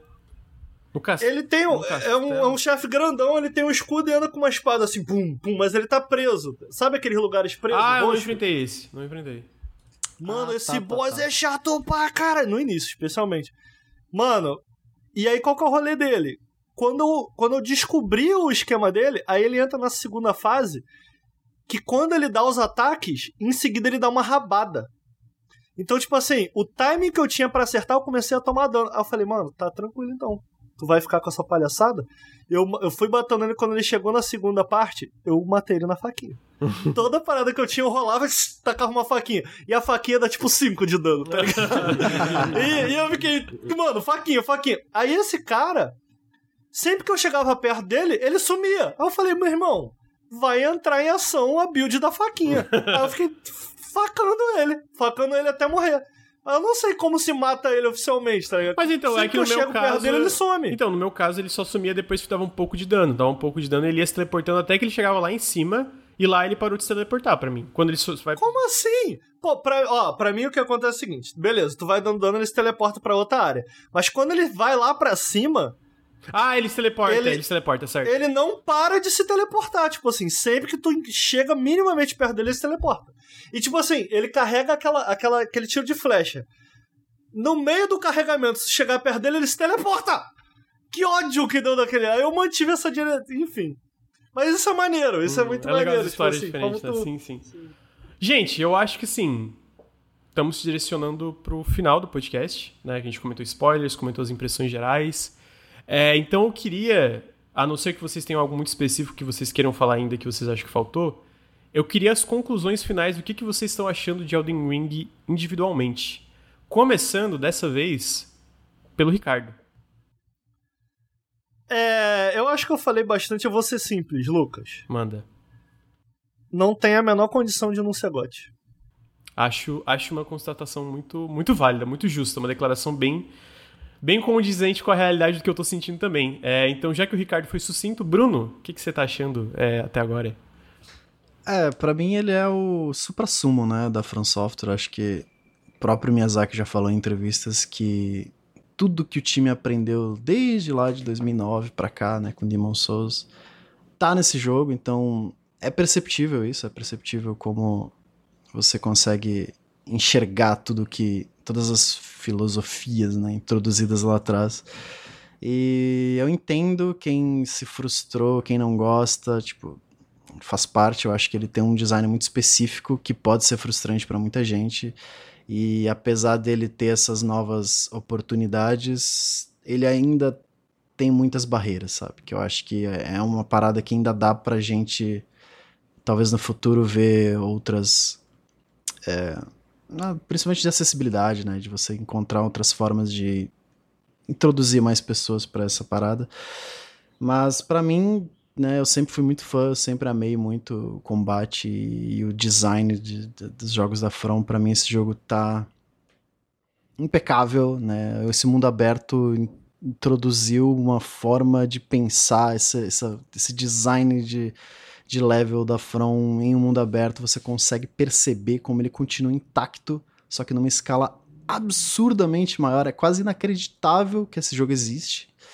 Então é uma, é uma celebração, de certa forma, sabe? De você, pô, finalmente a gente encontrou o supra-sumo de uma parada que nem devia existir, sabe? Teoricamente, lá no passado, é, quando introduziu, foi meio que surgiu essa resistência de, cara, esse jogo não vai dar certo, esse jogo é muito difícil, esse jogo, os jogadores não vão gostar desse tipo de coisa. O Shuhei Yoshida fala, né? Tipo, pô, na época é, eu ele uma fala, merda. não, né, não vou lançar esse jogo não, não quero distribuir isso não, porque é muito ruim, ninguém vai conseguir jogar isso. isso. E tipo, cara, tá aí a prova de que não só os jogadores gostam desse tipo de desafio, como, cara, a gente consegue criar algo impecável com essa ideia. E eu acho que é o ápice da Fórmula Souls, né? Não tem nem como discutir isso. Eu, eu não consigo nem enxergar para onde vai depois disso, de tão absurdamente perfeito que é esse jogo. Então, cara, não é só, não, é só o GOT desse ano, é o GOT de talvez dos próximos cinco anos é uma, aí. Porra, é uma, é uma obra-prima. É. Eu acho que não. Eu não acho que é injusto falar isso. A sensação é essa. É, no início do cast, o Lucas chegou a comentar, tipo, da sensação de que não é sempre que a gente joga isso. E é isso. É, a gente pode oficialmente esperar que assim que sair qualquer novo jogo da franquia Horizon, uma nova obra-prima vai ser criada também. Porque foi Breath of the Wild no, no, no, no, primeiro Horizon dois meses depois e agora é Elden Ring. Então, tipo assim, eu não sei se eu tô feliz por, por Elden Ring existir ou por, por Horizon existir. é, Henrique, suas considerações finais, amigo. É. difícil. É vontade de jogar Elden Ring o tempo inteiro. É, é difícil. Eu, não, eu, eu, queria estar jogando Elden Ring nesse momento. Exato. Uh, cara, eu. Eu não sei se eu posso servir de parâmetro para alguém, mas o que eu posso dizer é que eu acho que eu já tinha uma tendência a gostar do, do, do, da, do combate de Elden Ring, pelo menos no sentido de chefes, né? É, eu, eu, isso era uma parte de Sekiro, isso era uma parte de, de Dark Souls que sempre me agradou. Eu sempre, pelo menos sempre fantasiei com a ideia da, da pouca experiência que eu tive. O que eu não gostava tanto era da o, o, o, o que eu tinha mais dificuldade de conceber, digamos assim, o que tinha mais dificuldade de, de apreciar era esse level design, né? Era essa estrutura. E o Elden Ring, para mim, ele clicou, sacou? Ele clicou de uma forma que os outros jogos não clicaram. E isso fica muito claro porque eu joguei, sei lá, 3, 4 horas de, de Dark Souls, 3, né? Uma vez, e aí outro dia eu joguei mais 3, 4 horas, e eu joguei 3, 4 horas e eu fiquei satisfeito. Eu falei, pô, legal, gostei da minha experiência, foi, foi bacana. Mas quando eu joguei 3, 4 horas de Elden Ring, eu queria jogar mais 3, 4 horas de Elden Ring, mais 3, 4 horas de Elden Ring, mais 3, 4 horas de Elden Ring, porque parece um cassino, né? Você não vê o tempo passar e só que você aposta a sua vida, né? As sua, suas alminhas que você carrega, suas runas. É... Mas é isso, eu acho que Existe muito sobre Elden Ring na internet, né? Existem muitas pessoas que gostam da From Software há muito tempo e às vezes pode parecer um pouco um pouco um compromisso maior, assim, né? Às vezes pode parecer um pouco uma barreira muito alta, assim, né? Pô, será que eu vou gostar de Elden Ring? Porque, tipo, será que eu vou ter que jogar todos os jogos da Dark Souls? Será que eu sou obrigado a ser um, um, um fã gigante de Dark Souls para gostar de Elden Ring? E eu acho que Elden Ring, e, e, e eu queria dizer que não, né? Pelo menos na minha experiência, não. Eu acho que pô, Elden Ring tem as suas, as suas particularidades, né? Apesar de ter esse fundamentação de Souls, né? Acho que ele tem muitas particularidades da maneira que ele que ele Uh, que, é, o ritmo que ele impõe, né, nessa, nesses fundamentos do Dark Souls, né? Então ele tem um ritmo muito próprio, né? Que eu acho que pode agradar pessoas que, que não, não, não esperam gostar de um jogo como esse, né? Eu acho que ele faz algo muito único em termos de mundo aberto. Eu acho que ele é muito interessante para quem gostou de, de jogos de, de, de mundo aberto, para quem gosta desse tipo de jogo onde você tem essa liberdade, né? Onde você pode fazer o que você quiser, onde você não exatamente o que você quiser, mas onde você você tem essa possibilidade, pelo menos, você não tem uma barreira invisível que te impede, né? Você vai até onde você você tá confortável de ir, você volta. Eu acho que isso é o mais legal, né? Tipo, estar no mundo de Elden Ring para mim é muito prazeroso como foi Breath of the Wild, como foi outros jogos de mundo aberto, como são poucos jogos que de mundo aberto, na verdade, que eu que eu é um gênero que eu gosto muito, mas que eu tenho poucos exemplos de jogos que eu falo assim, pô, eu poderia passar 12 horas aqui jogando esse jogo tranquilamente no final de semana, sabe? Gostei, gostei das impressões, especialmente pra, tipo, quem não, quem não tem a experiência, né? Quem não tem a experiência com um Souls-like, ter o Henrique trazendo essa parte do insight de uma pessoa nova. Eu quero jogar Elden Ring, eu acho que é isso. Todo momento da minha vida eu quero jogar Elden Ring, queria estar jogando Elden Ring agora. E eu tenho que concordar com o Ricardo que é muito difícil não ser gote. Muito difícil não ser gote. Então, Elden Ring é fantástico. Eu acho que, resumidamente, Elden Ring é fantástico e a gente pontuou várias razões para isso nesse podcast de quantas horas de duração, a gravação aqui 2 horas e 40 quase. É, queria agradecer meus colegas. Henrique, muito obrigado, amigo, por participar. Obrigado a vocês pelo convite. Obrigado, Bandai Namco, pelo patrocínio. É verdade, é verdade. Obrigado, Bandai Namco. Ricardo, muito obrigado pela participação, amigo. Pois é, queria bater nessa tecla aí do sonho que é estar tá produzindo esse podcast. A gente sempre, obviamente, tá atrás de patrocínio para que a gente consiga se firmar aqui na internet, mas a gente acaba nesse meio do caminho recusando muita coisa porque tem muita coisa que a gente acha que não cabe, a gente não se enxerga, a gente não acha que é bacana, né? E aí de repente tem, pô, vem a, a Porra, Bandai Namco. Bandai ou Bandai É Bandai Namco. Bandai Namco. Vem a Bandai Namco e oferece pra gente um patrocínio de um jogo que, cara, a gente sabia que a gente ia jogar, a gente, eu não tinha certeza se eu ia gostar ou não. É, inclusive eu tava com grandes dúvidas antes, então tipo assim, para mim é um duplo sonho. Primeiro, desse jogo ser tão bom e segundo, da gente dele ser tão bom e a gente tá podendo falar isso trazendo um patrocínio tão bacana quanto esse, então tô muito feliz. Bruno, você, amigo, suas considerações finais aí. Obrigado pela participação, né? Eu que agradeço, tá? Sempre um prazer estar aqui. É, meio que continuando o que o Ricardo falou, são tipo dois marcos, né? O lançamento de Elden Ring é um marco na indústria e o, a gente ser patrocinado pela Bandai é meio que, caraca, é, tipo, a gente conseguiu, sabe? a gente chegou é, lá. É, é um sonho sendo realizado que é, a gente vai conseguir manter esse canal com a ajuda de todo mundo, continuar produzindo esse conteúdo e presenciar momentos tão históricos quanto esse. É verdade, é verdade. E é isso, eu também agradeço todo mundo, agradeço a Bandai Namco para quem está ouvindo, lembrando que vai ter um link na descrição, esse podcast é patrocinado, como vários outros conteúdos que a gente fez do Elden Ring foram patrocinados é, pela Bandai Namco. Vai ter um link na descrição para se vocês quiserem conhecer mais do jogo e também é, comprar ele em sua plataforma de escolha.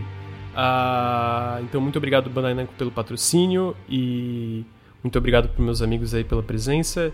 Muito obrigado para todos os ouvintes, todos os ouvintes, é, por estarem aí pro nosso conteúdo, né? Isso também é, é por causa de vocês que a gente tem uma oportunidade como essa, como esse patrocínio. Então, Especialmente para vocês, um grande obrigado, um grande muito obrigado. E com isso a gente termina esse periscópio muito especial sobre Elden Ring. É... Eu... Bom cast. Gostei. Bom cast, foi um bom cast. É isso, gente. Muito obrigado e até o próximo periscópio. Valeu. Valeu. Falou.